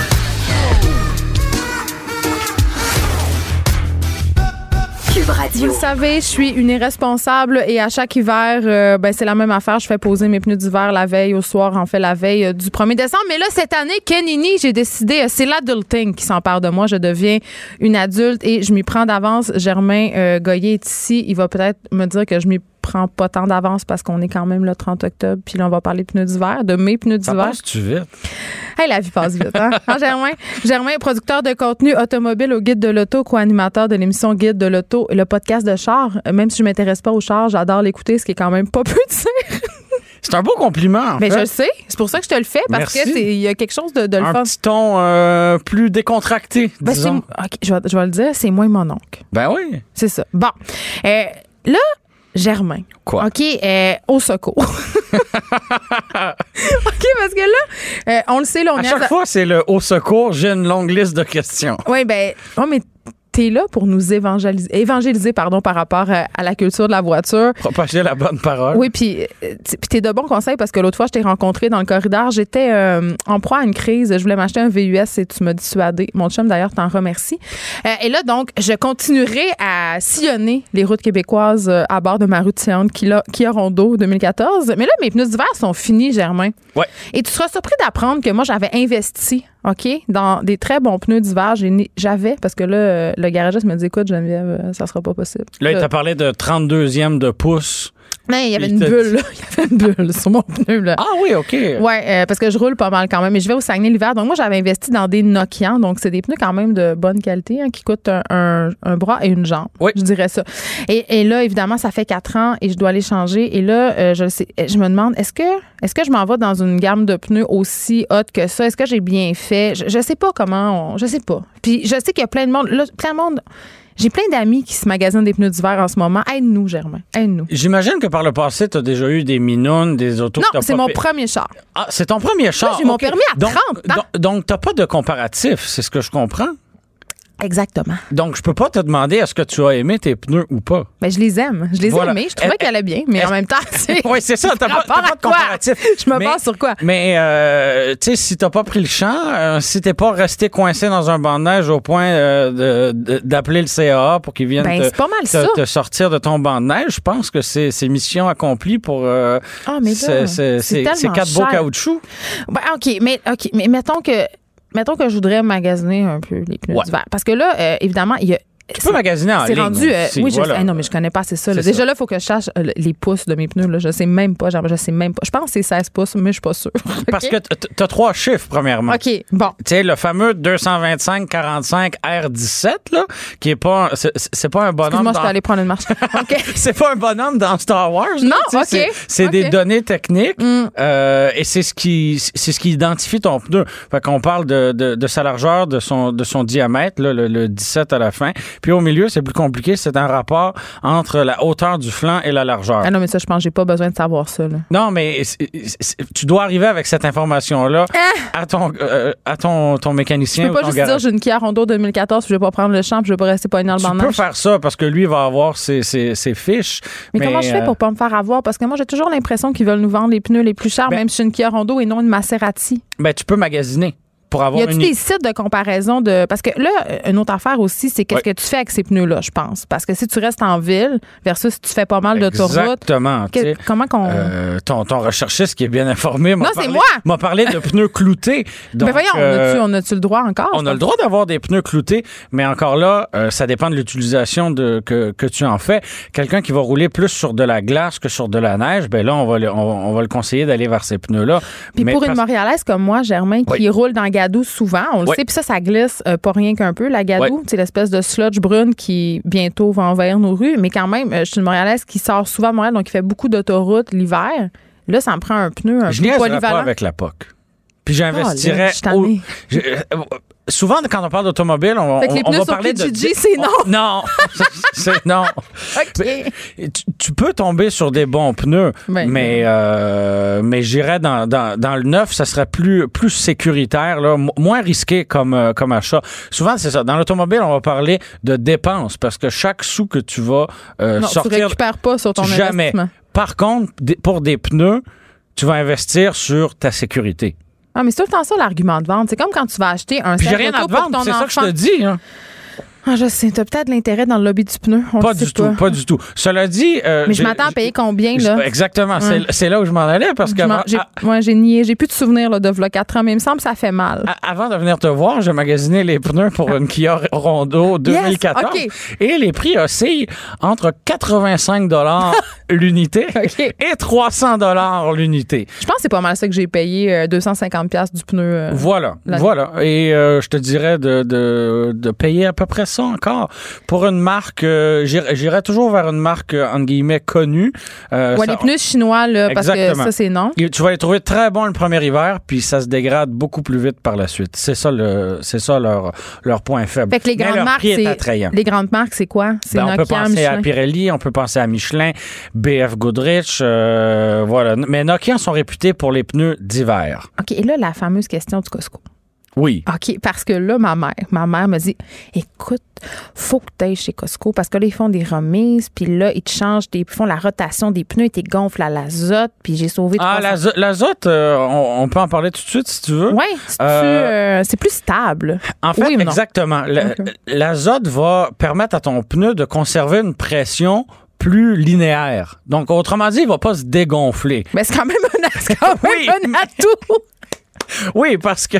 Ah, OK, on est d'accord, là. Mais euh, un, pneu ne va pas se dégonfler juste en le regardant. Là. On est d'accord. Avec les variations de euh, température de nos hivers québécois. C'est ça. Ça peut être un plus. Euh, le CA parle de 4 à 6 dollars pour gonfler un pneu à l'azote, ce qui fait une vingtaine de dollars finalement pour tes quatre pneus. Ça fait pas une grande différence rendue à 700 Non, exactement. Mais de l'air conventionnel ou ordinaire, ça coûte 0 dollars. Fait que, mais rendu là, si ça peut te faire plaisir, puis euh, dans une soirée mondaine, de plugger que t'as des pneus remplis à l'azote. On dirait qu'il y aurait plein d'autres choses que je pluggerais avant, tes pneus remplis ben, à l'azote. Puis on les reconnaît par le petit bouchon vert, Geneviève. Oui, tu peux euh, te démarquer dans les stationnements. Voilà, à quand les sites de rencontre pour les gens qui ont des pneus gonflés à l'azote? Ben, je me le demande? On, on, part ça. T'as pas répondu à ma question sur le Costco. Le Costco. C'est comme le Canadian Tire? Parce que moi, j'ai l'impression qu'il faut pas aller dans ces endroits-là en fait, c'est que Costco, peu importe ce qu'ils vendent, c'est qu'eux achètent d'énormes quantités. Donc, que ce soit des chemises ou des euh, côtelettes de porc. ou des pneus. Ou des pneus. C'est qu'ils en achètent en énorme quantité. Fait que j'aurais pas des bons pneus Nokia chez Costco. Peut-être. Possiblement. Possiblement. Donc, ce que je te conseille, c'est de magasiner d'un vendeur à l'autre. Donc, de ton mécanicien du coin, quel prix lui. Mais t'as dit que tu l'as fait pour moi, non? Ben, je, je me suis pas rendu. J'ai pas pris ma voiture pour euh, parcourir euh, la ma carte de crédit. Oui, c'est ça. Occupe-toi-en. Mais, euh, tu sais, beaucoup de gens vont dire Ah, moi, j'aime mieux commander en ligne. Euh, mais, il faut connaître son affaire. Il faut connaître son affaire parce que, justement, il y a quelqu'un dans mon entourage qui a commandé ses pneus en ligne. C'est pas bon. Ben oui. C'était des pneus d'une très grande qualité. Ah. Cela dit, le, les fameux trois chiffres que je t'ai mentionnés, ben, il a pas commandé la bonne sorte. Fait que là, après ça, pour le retour, oh, c'est du trouble. Puis l'autre affaire, tu vas arriver euh, chez ton, ton, garagiste du coin avec des pneus que tu as achetés en ligne. C'est un peu comme si tu arrivais au resto avec ton steak puis tu disais au chef, euh, cuisine-moi, tu sais, fais-moi les Pourtant, moi, j'arrive avec mes pneus chez le garagiste pour qu'il me les installe chaque année. Il ne me vend pas chaque année. Non, c'est ça, mais il te les vend une fois. Il, c'est, mais des fois, c'est chez d'autres. Je suis infidèle du pneu. Ah oui, OK. T'es une de même. Je suis une même. Oui, il faut être fidèle à notre garagiste? Ben, ça arrête plus? Tu peux. Tu peux développer. C'est une relation de confiance que tu dois établir avec ton, ton garagiste. Ben oui, mais là. Parce qu'après ton domicile, ta plus grande dépense, c'est ton hein? automobile. Bon, il y a des gens qui nous textent. Je l'ai fait oh. chez Costco, c'est les meilleurs. Les gens sont. C'est comme une sec, le Costco. OK. Euh, donc, j'achète des bons pneus. Je n'hésite pas à investir. Je suis fidèle à mon garagiste. Mais là, tu, tu l'as fait. On magazine, on connaît les petits chiffres. et euh, puis par rapport à la date, je veux qu'on se parle de cette fameuse date butoir qui est le 1er décembre. Oui, ça, ça change cette année. Parce que c'était le 15 avant. Là, c'est rendu le 1. Ça fait une dizaine d'années que les pneus d'hiver sont obligatoires au Québec. On était au 15 décembre avant. Là, on a vu que, bon... Mais là, euh, excuse-moi, il va, il va neiger demain dans plusieurs régions du Québec. Ben, les pneus ne sont pas obligatoires. C'est la, la, folie à cause de l'Halloween. Mais... Euh, en quoi tu vas te déguiser, Germain? Euh, je me déguiserai pas. Ça te déguise en mon oncle? Ben, je suis un mononcle à l'année. Avant que tu le dises, là. Euh, une perche. Voilà, euh, mais le, le, le chiffre magique, c'est 7 degrés Celsius. Donc, si tu, si tu fais poser tes pneus d'hiver et qu'il fait 7 degrés Celsius ou moins, ils vont pas s'user prématurément. Voilà, en même temps, c'est un mythe, cette usure-là. Il faut que tu fasses plein de kilomètres pour que ça s'use. Ben, ce que je veux dire, si tu as tes pneus d'hiver en juillet. Là, mais là, c'est correct, là? là, on peut le ben, faire. Combien il fait, là, dehors? Je sais pas, là. je sais pas, il, fait en haut de 10, là, ces jours-ci, là. Fait Donc, que ça, c'est pas bon. Ben, attends encore un peu, là. Cela dit, là. Il faut que je prenne mon rendez-vous. Exactement. Ça, c'est la première chose. Parce que j'ai pris mon rendez-vous, d'ailleurs, pour, euh, pour ma voiture. T'en as pris un pour moi, je euh, Non, ben, euh, et on va le saluer parce qu'on sait qu'il nous écoute. C'est mon père qui a pris le rendez-vous. Oh, voilà. maman, fait, suis l'exemple du père. Ah, maman, magasine-moi Mon père s'occupe de ma flotte de véhicules et il a pris rendez-vous pour mes pneus. Et. combien de chars? Cinq. C'est dégueulasse. Et je reste à Montréal. C'est à cause de toi que la fin du monde est proche. Mais non, c'est des véhicules qui ont été produits il y a, pour la plupart, quelques décennies. Alors. c'est épouvantable. Ce qui est polluant, c'est la mise euh, la, mise sur route d'un véhicule et non son utilisation. OK, avant que je te laisse partir, deux, trois petits... 7 degrés, hein, oublie pas. 7 degrés, important. C'est bon aussi au printemps. OK, merci, Germain. Ça va d'un bord puis de l'autre, le 7. Oui, mais moi, je les ai gardés jusqu'à Saint-Jean l'année passée. Fait que c'est peut-être une petite piste. Euh, c'est peut-être pour ça qu'ils sont plus bons. OK, deux, trois petits de conduite euh, hivernale parce qu'à chaque année, c'est la même affaire. Les gens continuent à rouler à 130. Voilà, voilà. Un premier qui coûte pas cher, le lave-glace. N'en manquez jamais. euh, puis tu sais, il euh, n'y a rien qui t'empêche d'en garder un bidon dans ton coffre. Survivaliste. Au, cas où. Je parle pas de chandelle de couverture puis de barre tendre avec une paire de gants supplémentaires. Juste un bidon de lave-glace supplémentaire. Parce que si c'est trop long, tu peux en boire. non, c'est pas ça que j'ai dit. Mais on sait que les effets sont, sont minimes. On n'ira pas là. On ira. C'est un terrain glissant. Oui. Oh! oh!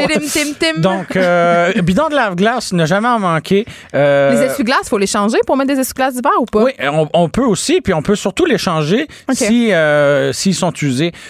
sinon, dans la conduite, là, au quotidien, ben, garder une distance plus grande avec le véhicule. la misère. Ben oui, je sais bien, je sais bien. Déneiger son char aussi. les igloos.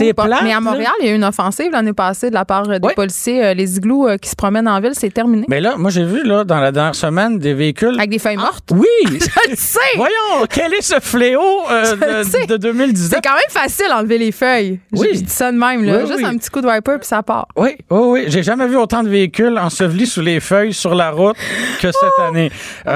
sinon, ben, il y a le fameux quand le véhicule dérape, ben, je sais que ça peut être difficile, mais il faut pas paniquer. Et surtout, il faut regarder là où on veut s'en aller. On va avoir tendance à, fixer le poteau, on va avoir tendance à ben, fixer.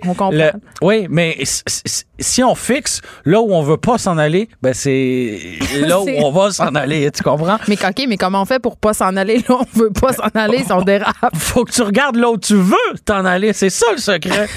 ok, mais comment tu fais avec ton volant? C'est ça ma question. Ben, tout est dans la vision. OK. Je suis pas sûre que je vais être capable d'appliquer ton conseil de si, si jamais je sac le camp dans le décor, dans le parc de la Si tu fixes le poteau d'hydro, je te garantis que tu vas arriver pile dedans. C'est très spécial. C'est comme si c'était le pouvoir de la pensée. OK, Germain Goyer, merci beaucoup. Je rappelle, producteur de contenu automobile au guide de l'auto. Pas mon oncle, pas plate. On peut t'écouter euh, ton podcast de char et ta Cube Radio. Les nouveaux épisodes, c'est le samedi, hein, tout ça? Le guide de l'auto, c'est tous les samedis à 10h. Sinon, le podcast de char avec euh, Fred Mercier, mais ben ça, c'est le mardi ou le mercredi. Là. C'est quand ça sort. Ça dépend de votre flotte de véhicules. Voilà. Écrivaine. Blogueuse. Scénariste et animatrice. Geneviève Peterson. La Wonder Woman de Cube Radio. Bon, on recule l'heure dimanche. Joanie, on va pouvoir dormir une heure de plus? C'est la bonne nouvelle. Et là, après avoir réglé la question des pneus d'hiver, là, on parle de changement. On va faire le. C'est le tour des sujets de l'automne. après ça, les choses euh, sont réglées. On se calmer, exactement. On va prendre nos habitudes. Mais en fait, on retombe tout simplement à l'heure normale parce que c'est vraiment à l'été, au printemps qu'on avance l'heure. Alors là, on revient à ce que, à ce qui est la norme, finalement, notre heure normale. Est-ce que toi, c'est quelque chose qui te dérange? Est-ce que tu t'en fous comme dans l'an 40? Est-ce que tu remarques que ça a un impact sur tes enfants, ta, routine, la routine avec les enfants? Ben moi, c'est le changement d'heure, j'abolirais ça. Celui-là, je, l'aime parce qu'on gagne une heure de sommeil. Euh, en même temps, c'est sûr que pour les parents, quand tu as des jeunes enfants, là, je pense entre autres aux gens qui ont des jeunes bébés, là, tu peux pas expliquer à ton enfant que six mois qu'il va se coucher une heure plus tôt puis qu'il doit s'endormir. Donc, ça peut vraiment être euh, poche, c'est plate, c'est une adaptation. Chez les personnes âgées aussi, hein, ceci dit, ça peut être une adaptation. Mais euh, moi, là où je vois un bénéfice, entre guillemets, au changement d'heure, c'est sur la luminosité. Oui. Parce que là, c'est un peu déprimant en ce moment. On se lève puis il fait noir jusqu'à 7h30. Mm. Mais en même temps, c'est une question d'habitude. Je pense qu'on s'habituerait. Le changement d'heure, il faut savoir aussi pourquoi ça a été instauré. Est-ce que c'est encore vraiment legit aujourd'hui qu'on ait ça? Moi, je pense que la réponse, c'est non. Je suis d'accord. Je suis d'accord avec toi. Mais en fait, en reculant l'heure, il va faire noir pendant plus longtemps oui. le matin. Moi, ça me dérangeait. dans le temps, quand j'étais à, Salut Bonjour, puis je faisais la météo, là, moi, j'étais sur le terrain vers 4h30 toi, ça le matin. directement. Et moi, là, c'était de 4h30 le matin jusqu'à 7h30, j'étais dans la pénombre totale. Ça avait un gros, gros, gros impact sur mon moral puis sur l'énergie que, que je ressentais pendant que j'étais en train de faire mon travail. Mais moi, je, comme toi, puis comme bien des gens dans bien des pays, je trouve ça ridicule. Je me suis questionnée à savoir, ça remonte à quand c'est cette, cette idée-là de, de changer l'heure? Évidemment, ça a rapport avec le capitalisme. Mais exactement. puis est-ce que c'est encore utile. D'après toi, ça remonte à, à, quelles années, cette, ben, c'est pas, euh, première initiative? Loin des mois de l'idée de vouloir faire un quiz avec ta chronique, mais il me semble que ça a rapport avec l'industrie de l'hydroélectricité, non, cette affaire-là? ou de, ben, Oui, de, ben, de l'électricité, oui. En fait, ça remonte à 1784. C'est Benjamin Franklin qui a été le premier à suggérer un changement d'heure pour économiser de l'énergie. Puis il a même fait un essai intitulé Projet économique pour diminuer les coûts d'éclairage. Puis ça, je vais y revenir dans, dans un instant. D'après toi, quel est le premier pays qui a adopté officiellement le, concept du, du changement d'heure? L'Angleterre l'Allemagne oh. en 1916. Puis c'est seulement en 1918 que le changement d'heure a été mis en œuvre pour la première fois aux États-Unis puis au Canada, sauf que chaque ville pouvait décider ou non de l'adopter. Donc tout le monde pouvait faire ce qu'il avait envie de faire finalement. à partir des années 1940, l'heure avancée euh, a été euh, installée euh, toute l'année au complet au Québec et en Ontario. C'était dans le but d'économiser de, l'énergie pendant la guerre. Mais après ça, après la guerre, en 1945, on a complètement aboli la mesure. C'est en 1963 que le gouvernement du Québec a décrété à nouveau la période pour l'heure avancée, mais c'était pas les... Pourquoi on le ramène? Ben, j'en ai aucune idée. Puis c'était pas pendant les... C'était pas lors des mêmes dates. C'était pas les dates qu'on connaît aujourd'hui. Donc, on, euh, avançait l'heure le dernier dimanche d'avril en 1963. Puis après ça, ça se terminait le dernier dimanche d'octobre. Après ça, pour une autre raison obscure, en 1986, on conserve le changement d'heure, mais on change encore les dates. on vient mêler. On, on est complètement mêlé. En 2007, on conserve encore le changement d'heure, mais on change encore les dates. Puis c'est à partir de 2007 qu'on a euh, installé les dates celles qu'on connaît aujourd'hui, c'est-à-dire qu'on avance l'heure le deuxième dimanche de mars pour une raison que je que je comprends pas. Et euh, on recule l'heure, donc on retombe à l'heure normale le premier dimanche de, de novembre. Donc, c'est le donc ce dimanche. Donc, ce dimanche, effectivement. ce qui est le fun maintenant, c'est euh, qu'avec tous nos objets électroniques, mais ça se fait tout seul. Parce que je sais pas si c'était comme moi, mais moi, en tout cas, l'horloge dans mon char euh, reste à la mauvaise heure ben, ben longtemps. C'est ça. ben, les, les cadrans à aiguille aussi, ça me prend un certain petit bout avant, le, La cuisinière aussi. Oui, le four, là. Exact, exact, exact. Mais comme tu l'as dit au début de la, de la chronique, ça fait pas l'affaire de tout le monde. Mais, mais moi, toujours des débats tu vois? Puis tu vois là en France le changement d'heure parfois on se mélange hein, le Québec puis la France parce que la France fait son changement d'heure une semaine avant nous. Donc leur changement d'heure s'est fait le week-end dernier le 27 mhm. octobre mais c'est probablement l'un des derniers parce que l'Union européenne bon ils ont fait un gros sondage là du côté de, la France puis de, des, des, États membres de l'Union européenne puis ils ont décidé d'abolir ça d'ici à 2021 parce que ça faisait l'affaire de personne. Puis il y a déjà plein de pays qui ont qui ont aboli le système tout simplement, il y a la Turquie qui en 2016, la Russie en 2011. Puis à part de ça, il y a Mais aussi. Mais c'est quoi les raisons euh, invoquées? C'était pour euh, satisfaire les gens ou il y avait des raisons économiques derrière ben, ça? Parce que, puis ça, je, tantôt, on va parler des mythes puis des réalités. Puis on a décidé d'instaurer le changement d'heure pour, pour sauver de l'énergie, pour sauver de l'électricité. Ouais. Mais là, aujourd'hui, ça, ça n'a plus rapport. Puis je vais t'expliquer ça dans, dans une petite seconde. Euh, juste le temps de te dire que les autres pays qui ont décidé de mettre fin au système de, changement d'heure, la Chine, l'Afrique du Sud, l'Argentine, la Tunisie, l'Égypte. Bon, le pas, j'aimerais ça. Puis aux États-Unis, même si chaque État peut décider pour lui-même, euh, il y a seulement l'Arizona où on touche pas à l'heure.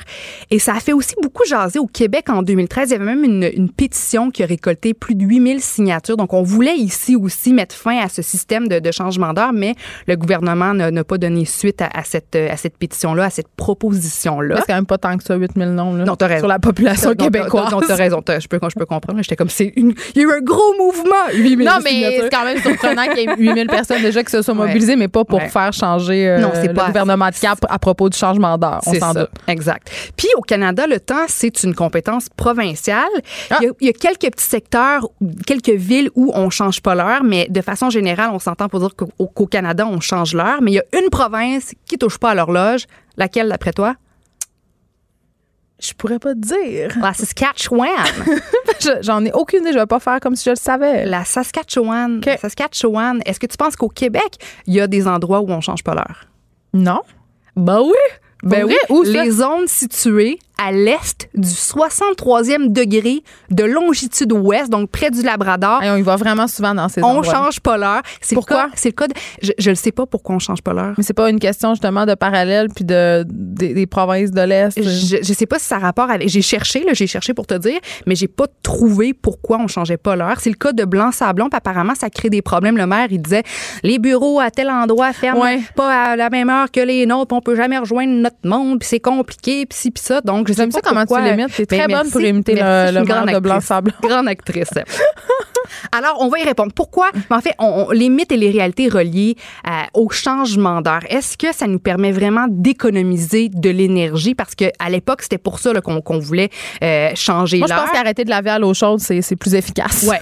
Mais tu vois, c'est que dans le temps, là, euh, la majorité de l'énergie, l'électricité, on l'utilisait pour éclairer les foyers, les maisons. C'était pas les mêmes ampoules qu'aujourd'hui, puis on dépensait beaucoup d'énergie pour garder, pour allumer les maisons. Donc, dans un espoir de, de, de réduire ça, cette quantité ben, d'énergie. On allumait les rues aussi. Ben, hein? Oui, en plus, en plus. Donc, c'est pour ça qu'on avait eu cette idée-là de, de, changer l'heure, mais aujourd'hui, c'est plus le cas du tout parce que, un, les ampoules ont changé. Je dirais que c'est seulement 5% de l'électricité qui va dans l'éclairage des foyers, puis 50 de l'énergie qu'on utilise, ça va dans le chauffage puis l'air climatisé. Puis ça, ça n'a pas rapport avec la luminosité extérieure, ça a rapport avec la météo. Donc, qu'il fasse clair, pas clair, s'il fait fret, on va chauffer. Tu me comprends? on a reçu le, classique email d'Hydro-Québec, ça fait pas longtemps, sur les différents trucs pour économiser l'énergie et économiser sur sa facture, puisque c'est le seul argument qui, euh, qui fait que les gens euh, posent des gestes. Puis moi, je Hydro-Québec, quand même, euh, je le souligne, là, recommande de, chauffer sa maison à 18. Est-ce que tu as déjà eu une maison à 18, Écoute,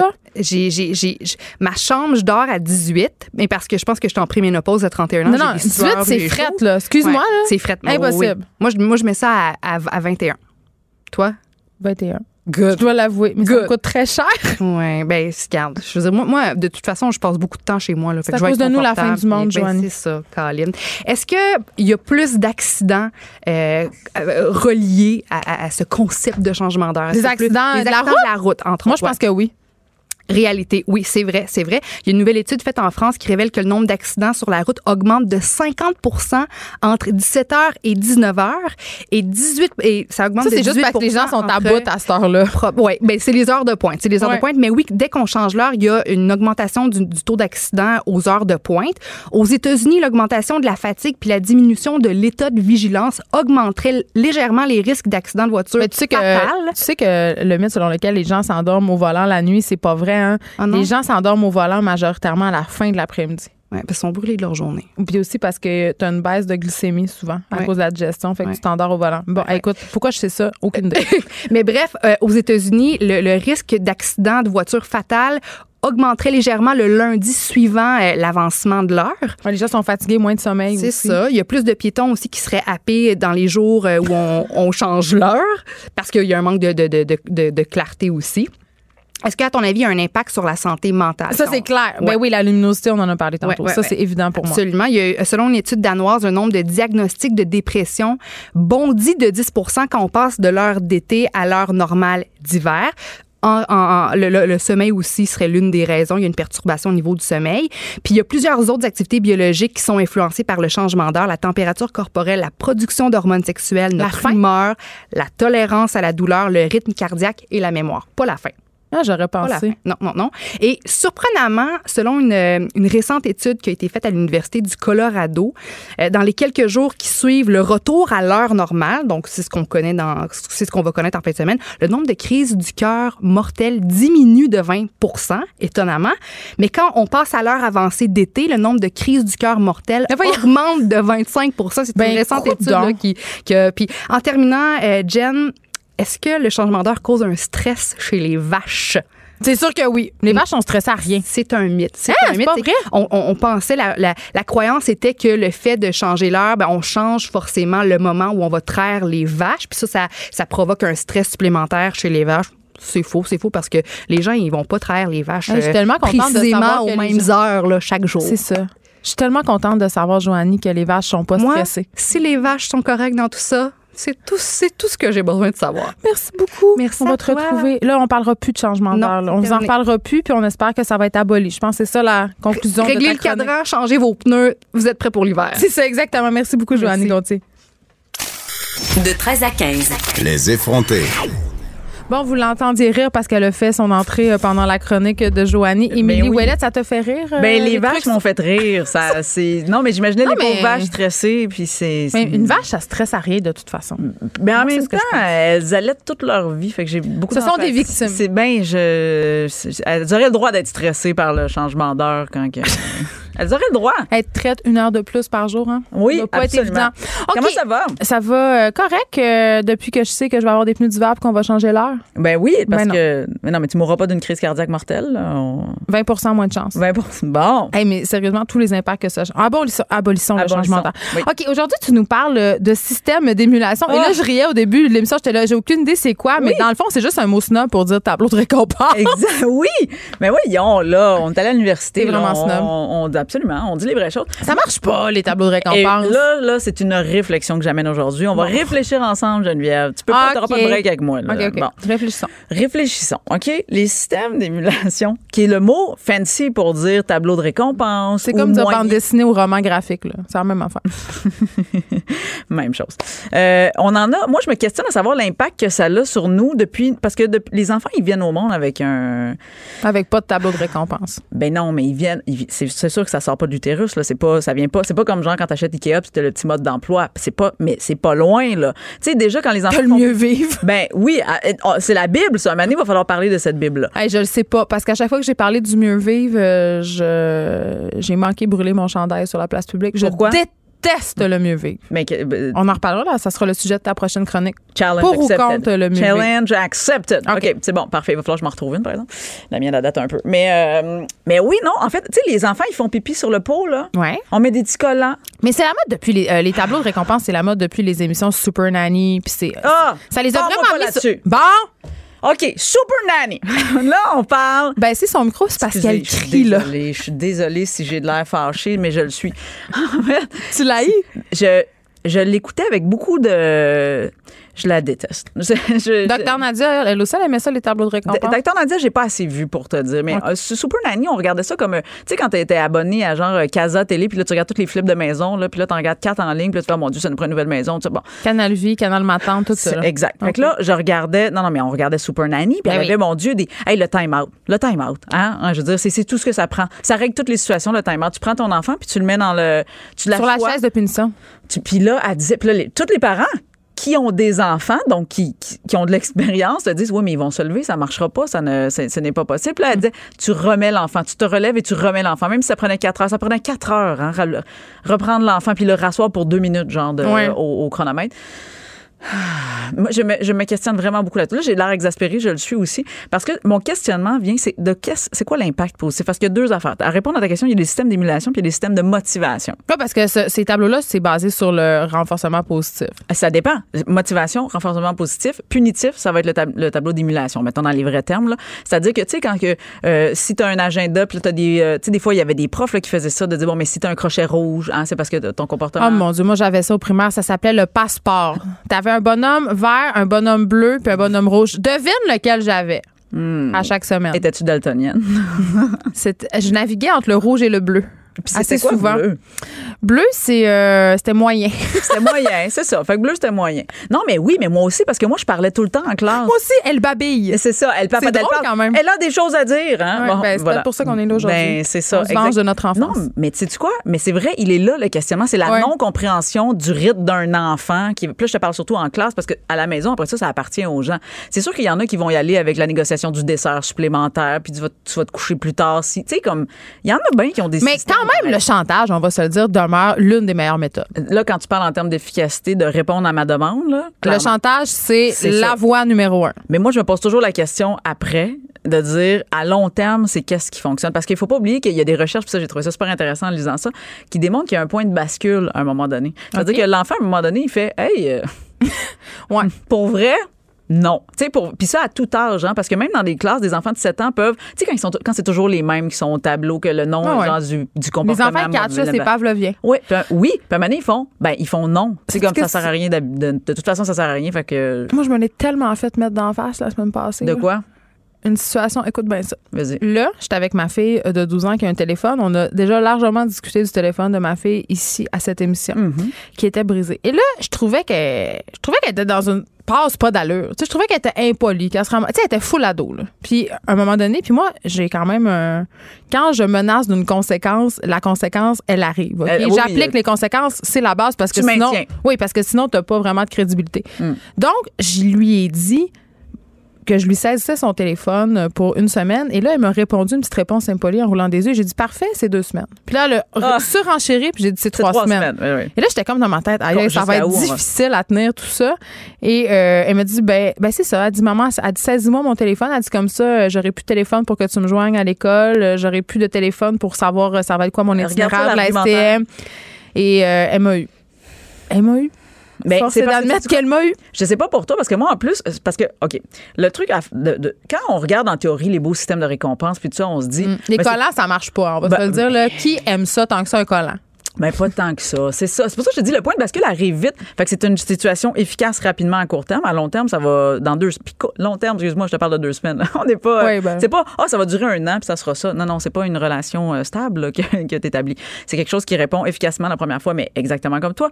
En théorie, quand tout est calme puis qu'on fait regarde le beau système puis c'est tu le, le fun, tableau ça fonctionne. Mais souvent, quand on les applique, ces affaires-là, c'est parce qu'on est fâché. On n'est pas rarement, je vais dire. Ouais, dans notre état normal. C'est ça. Rarement, je suis dans mon état normal, puis je vais faire, sais-tu quoi, aujourd'hui, je regardé ça, on a fait une petite analyse de ton comportement, puis je pense qu'il y aurait peut-être ça à ajouter au tableau. Non, non. Moi aussi, c'est parce que je fais, hey, ça fait quatre fois que je te demande pardon, comment tu m'as répondu? Ben ouais, t'auras pas de jeu vidéo pendant une semaine. OK, ça me dérange pas. Ah ouais, deux semaines. Hum, continue. Ah ouais, puis là, Mané, je suis rendu à me faire, ah oui, là, on est rendu à un an. Hein? oui, c'est ça. Puis là, tu te rends compte de tous les effets positif qu'avait l'utilisation des jeux vidéo sur ta vie de mère.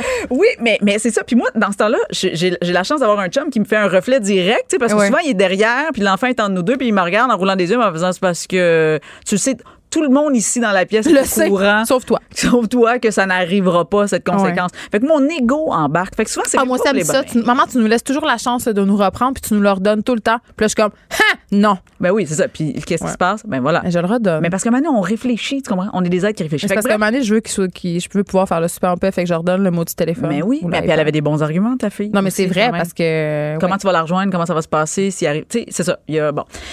Fait que ce qui fait que pour moi. Attends, oh, oh. J'ai joué euh, ce qu'on appelle euh, une expression sagnéenne. J'y ai joué un cul. Oh, et qu'est-ce que c'est que cette expression? J'ai dit, OK, je te donne ton téléphone seulement pour l'école. Tu me le redonnes quand tu reviens. Voilà, mais. Moins le fun. C'est ce qu'on appelle un compromis. Moins le fun quand même. Mais non. pas pouvoir Instagrammer sa vie toute la soirée, là. C'est pas facile. Puis pas facile. Et que toi, tu peux le faire. Moi, je le fais dans sa face. je fais des stories. Your story, here's my daughter. Non, non, mais, mais, mais pour vrai, on l'aura compris jusqu'à ce moment-ci, je ne suis pas très pour.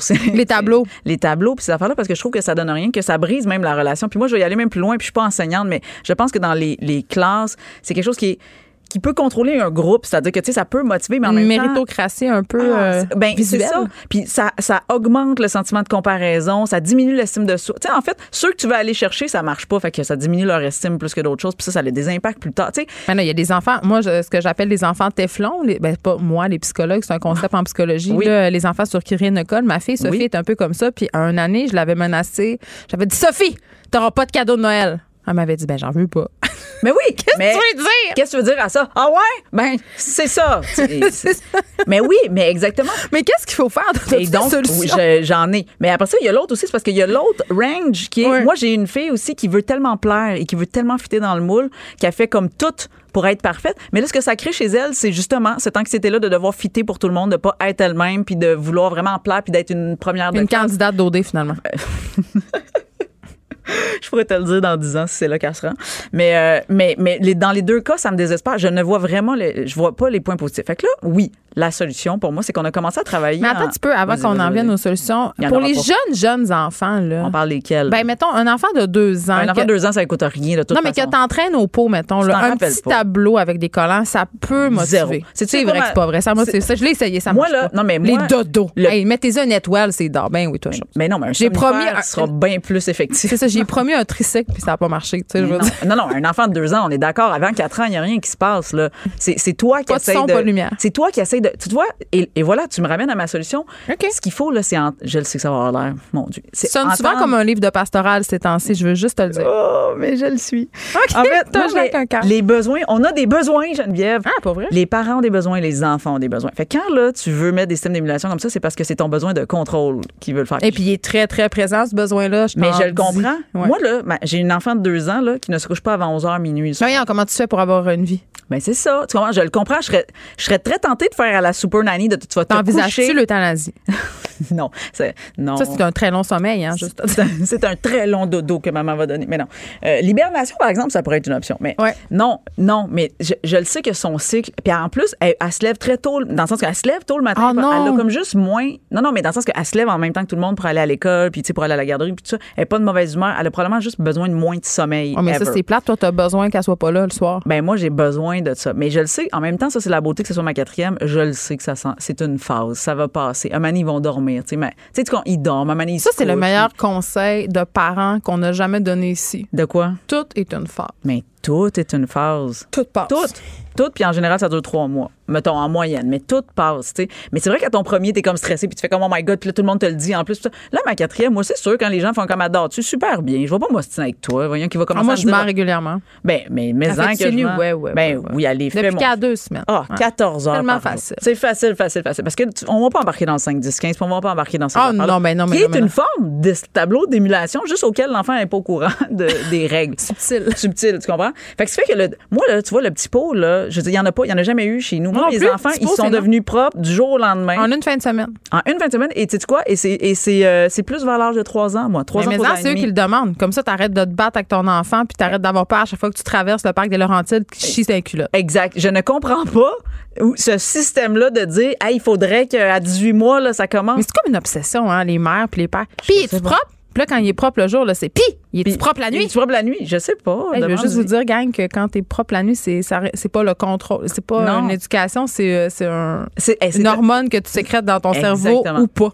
Exact. Fait que ça n'a rien à voir. Fait que c'est pour ça que je te dis quand on écoute les besoins. Moi là, si je reviens à à la base, à la base, c'est quoi nos, c'est quoi les besoins? Puis les enfants aussi ont des besoins. Puis il faut oublier, faut pas oublier que quand les enfants se développent, puis même les ados, je te le dis parce que tu as une fille qui s'en vient d'ado, c'est des, ça va par régression puis ça remonte. Ça la régression à l'adolescence, euh, c'est oui. Absolument. Fait que tu sais, parlons-nous, tu sais, disons, disons des affaires avec nos enfants, voyons ce qui. C'est sûr que des comportements, j'avoue qu'un enfant de 4 ans, mais tu sais quoi, moi je l'ai déjà fait en fait pour puis tu l'as dit d'ailleurs, ne serait-ce que pour m'exprimer moi-même, ça m'est déjà arrivé de dire à ma fille de 2 ans de faire, hey là maman est vraiment fatiguée, puis comme ça serait vraiment le fun. Je sais qu'elle comprend rien, je suis pas conne. Je ça sais fait du bien de le dire. Mais ça fait du bien de le dire, puis tu sais quoi, elle l'entend pareil parce que les enfants c'est des éponges, ils les captent nos émotions puis ils captent ces, euh, ces affaires-là. Puis quand les enfants vieillissent, comme là on a des enfants de 8 ans, 10 ans, 5 ans, bon tout ça, ben ça, moi, là, maintenant, je suis capable de le dire à mes enfants, de, parce qu'on fait beaucoup de formations, nous, sur la communication non violente. Parce que, tu fais des formations? Oui, moi, je fais. Ben, de parents? Ben oui. T'es vraiment une bonne personne. Ben, Geneviève. Toi, quand tu reçois le papier d'école primaire qui dit Je vous convie une soirée d'information sur la communication non violente, t'es la mère qui y va. Ouais, oui. Wow. Ben oui. Puis ben, mais moi, c'est parce que je crie beaucoup. Moi aussi. fait que, à un moment donné, à un moment donné, je fais, j'ai pas de fun à crier beaucoup. Là. Puis moi, j'embarquerai pas dans ces tableaux-là parce que pour moi, j'y crois pas. Je, sais que ça va, ça va juste. En fait, c'est superficiel. C'est comme mettre un bandage, mais ça règle pas le problème. C'est ça, ça marche pas. Fait que, fait que oui, mais c'est parce que moi, il y a ça à l'école des enfants. C'est-à-dire que la communication non violente a été un choix pédagogique dans l'école où ce que mes Ils vont à l'école alternative. ils vont à l'école alternative. Mais la bienveillance, ça peut aller dans toutes les écoles. on s'entend. Ça arrête pas à une porte. C'est pas filtré dans un détecteur de métal. Puis, euh, puis mes enfants, c'était eux autres qui, qui arrivaient avec du vocabulaire qu'on faisait. Ben voyons, euh, fait que mon chum et moi, on s'est dit, il faudrait peut-être qu'on rattrape le groupe. Que vous compreniez. Parce qu'on ralentit visiblement l'évolution de cette famille. Fait que, fait que maintenant, là, on va avoir des, des, des, Maintenant, là, quand je suis fâchée, là, mais tu sais qu'avant, je suis comme, hey, dans ta chambre. Tu sais, comme vraiment, je crie toujours, là, ça, il va falloir que je règle ça, là, mais c'est comme une, c'est spontané chez moi. Mais maintenant, au lieu de crier, genre, hey, dans ta chambre ou je sais pas quoi, c'est une belle, hey, dans ta chambre. Je, suis une belle actrice, une bonne actrice. Euh, maintenant, euh, je vais crier des affaires comme, là, là, je suis vraiment stressée parce qu'on va être en retard. Mais tu sais, je le dis sur le même ton, mais je dis, puis ça Pourquoi me stresse parce que j'aime pas ça être en retard, puis blablabla. Puis je me rends compte que mes enfants, maintenant, ils, ils activent beaucoup mieux parce que là, ils font comme, ah, tu sais, comme ils ont de l'empathie pour le fait que, ah, j'ai ça arrive en retard, que, tu sais, telle affaire. Mais c'est vrai ce que tu dis. Moi, quand j'explique à mes enfants, des fois, je suis de mauvaise humeur, puis je leur dis, là, maman est mauvaise humeur parce que j'ai pas dormi, j'ai beaucoup de travail, puis je suis vraiment stressée. Oui. Par votre présence. non, mais par votre respiration dans mon C'est vrai qu'ils euh, comprennent mieux. Mais oui. Ils sont capables de comprendre. Mais, mais c'est parce que souvent, on leur explique rien on leur explique rien, ils savent pas. Ils font juste subir nos humains. Et on pète notre coche. Puis moi, souvent, là, je vais accumuler avec ma plus vieille, mon deuxième, ça va, puis c'est à ma troisième, je pète ma coche. Tu, tu comprends dans le sens que puis elle, elle a pas, ça n'a pas rapport. Elle, elle comprend vraiment pas pourquoi je pète ma coche parce qu'elle vient de me demander une collation. Mais elle, elle sait pas que son frère juste avant, il m'a gossé puis il a pas voulu ramasser son sac à dos puis que ma plus vieille a fait comme oh non pas encore ma boîte à lunch à défa. Tu sais comme puis elle arrive, je peux avoir une collation? Non, tu sais comme on va souper. Tu sais comme puis là, elle me regarde, tu fais Ah ouais, toi, tu méritais pas cette affaire-là. Fait mais là, quand tu le dis, puis je m'excuse, moi, je suis OK, c'est vrai que je crie, mais c'est vrai que je suis la maman qui s'excuse aussi. Ben, il faut. Je m'excuse, maman, elle a crié, ça va, mais je suis stressée parce que je sais pas qu'est-ce qu'on va manger pour souper, je sais pas qu'est-ce que. Tu sais, on les dit. Et ce que ça démontre, c'est que eux autres aussi font la même affaire. Fait que c'est sûr qu'il y aura pas. Moi, j'ai pas de solution magique au sens où si ce que tu veux absolument, c'est que tes enfants t'obéissent au doigt et à l'œil, puis qu'ils aillent se coucher à cette heure-là, puis qu'ils aient peur de. Parce que c'est un peu ça. Tu sais, c'est ça la. Euh, l'éducation basée sur la ben, peur du parent? Ben, la peur du chantage ou la peur du parents, ça, c'est un autre. En fait, j'ai l'impression que les systèmes d'émulation, en fait, c'est. Les tableaux, là. Les tableaux, excuse-moi, les tableaux de récompense puis de, de, privilèges ou de cette affaire-là. Oui, ça a une efficacité productive dans le temps. C'est-à-dire qu'à l'heure que tu vas vouloir qu'ils fassent ça, ils vont le faire, mais ils vont-tu le faire pour les bonnes raisons? Ils mais tu me le fais voir autrement parce que moi, je le voyais vraiment comme un outil de renforcement positif. Vraiment parce qu'avec ces tableaux-là viennent des récompenses. Fait que je me disais, bon, ben, on tu fais un comportement que je veux, donc je récompense. Exact. Mais, on veut-tu vraiment ça, mais inculquer l'idée Elle est là, ma réflexion. C'est tout ça que tu veux? Parce qu'il va comprendre qu'il va faire son lit tous les jours. Pourquoi? Parce qu'il il va il veut la bébelle. Il veut la bébelle. Ou le, compliment. Oui, c'est ça. Fait que, ou le compliment. c'est capitaliste, les tableaux de récompense? Ben, c'est surconsommation, en tout cas. Non, mais c'est une vraie réflexion. Fait que je, suis dans cette réflexion-là parce que je me dis, mais c'est vrai que c'est plus long. L'autre méthode est plus longue, par exemple. C'est vrai que c'est long de, de dire, hey, j'aimerais ça que tu. Parce que ça nous demande de lâcher prise aussi. Exemple, faire le lit, là. C'est moi qui aime ça que mon lit soit fait. Moi, je le fais tous les matins. Moi, je vais dire quelque chose. Là. Quand tu fais ton lit, il y a bien plus d'acariens. C'est dégueulasse. Ah, Colin, là, je vais regarder ça autrement. Je te jure. Moi, c'est euh, c'est ce dont je me suis servi pour me sentir moins mal de, ne pas, faire, le lit. Exactement. Mais c'était juste un exemple pour dire, mettons, moi, comme ça, je le file comme ça, puis mettons, mes enfants, ils sont pas comme ça. Ben, moi, j'aurais plus tendance à dire, non, là, je vous oublie, je vous fais ça, puis c'est dans ma maison. tu sais, comme là, je vais faire des power trips intenses. Mais quand tu as ces conversations-là avec tes enfants, tu te rends compte que oui, il y a un lâcher-prise, puis que c'est possible. Fait que, tu sais, tout n'est pas nécessairement négatif. Je pense que c'est les objectifs qu'on veut. C'est-à-dire que si tu fais un tableau de récompense, ça, ça peut être clairement dit aussi, garde là, il y a un tableau de récompense parce que là, ça, faut que ça se fasse, il faut que ça se fasse vite. Ça pourrait être pour le ménage. En tout cas, ben oui, je pense qu'on va, on va finir tes chroniques maintenant en, en, chantant. En Communication. Merci beaucoup, Émilie Ouellet. Tu seras de retour, évidemment, mercredi prochain. Et nous, on sera là demain, comme d'habitude, de 1 à 3. Mario Dumont et Vincent Dessureau suivent. Merci beaucoup, tout le monde. Cube Radio.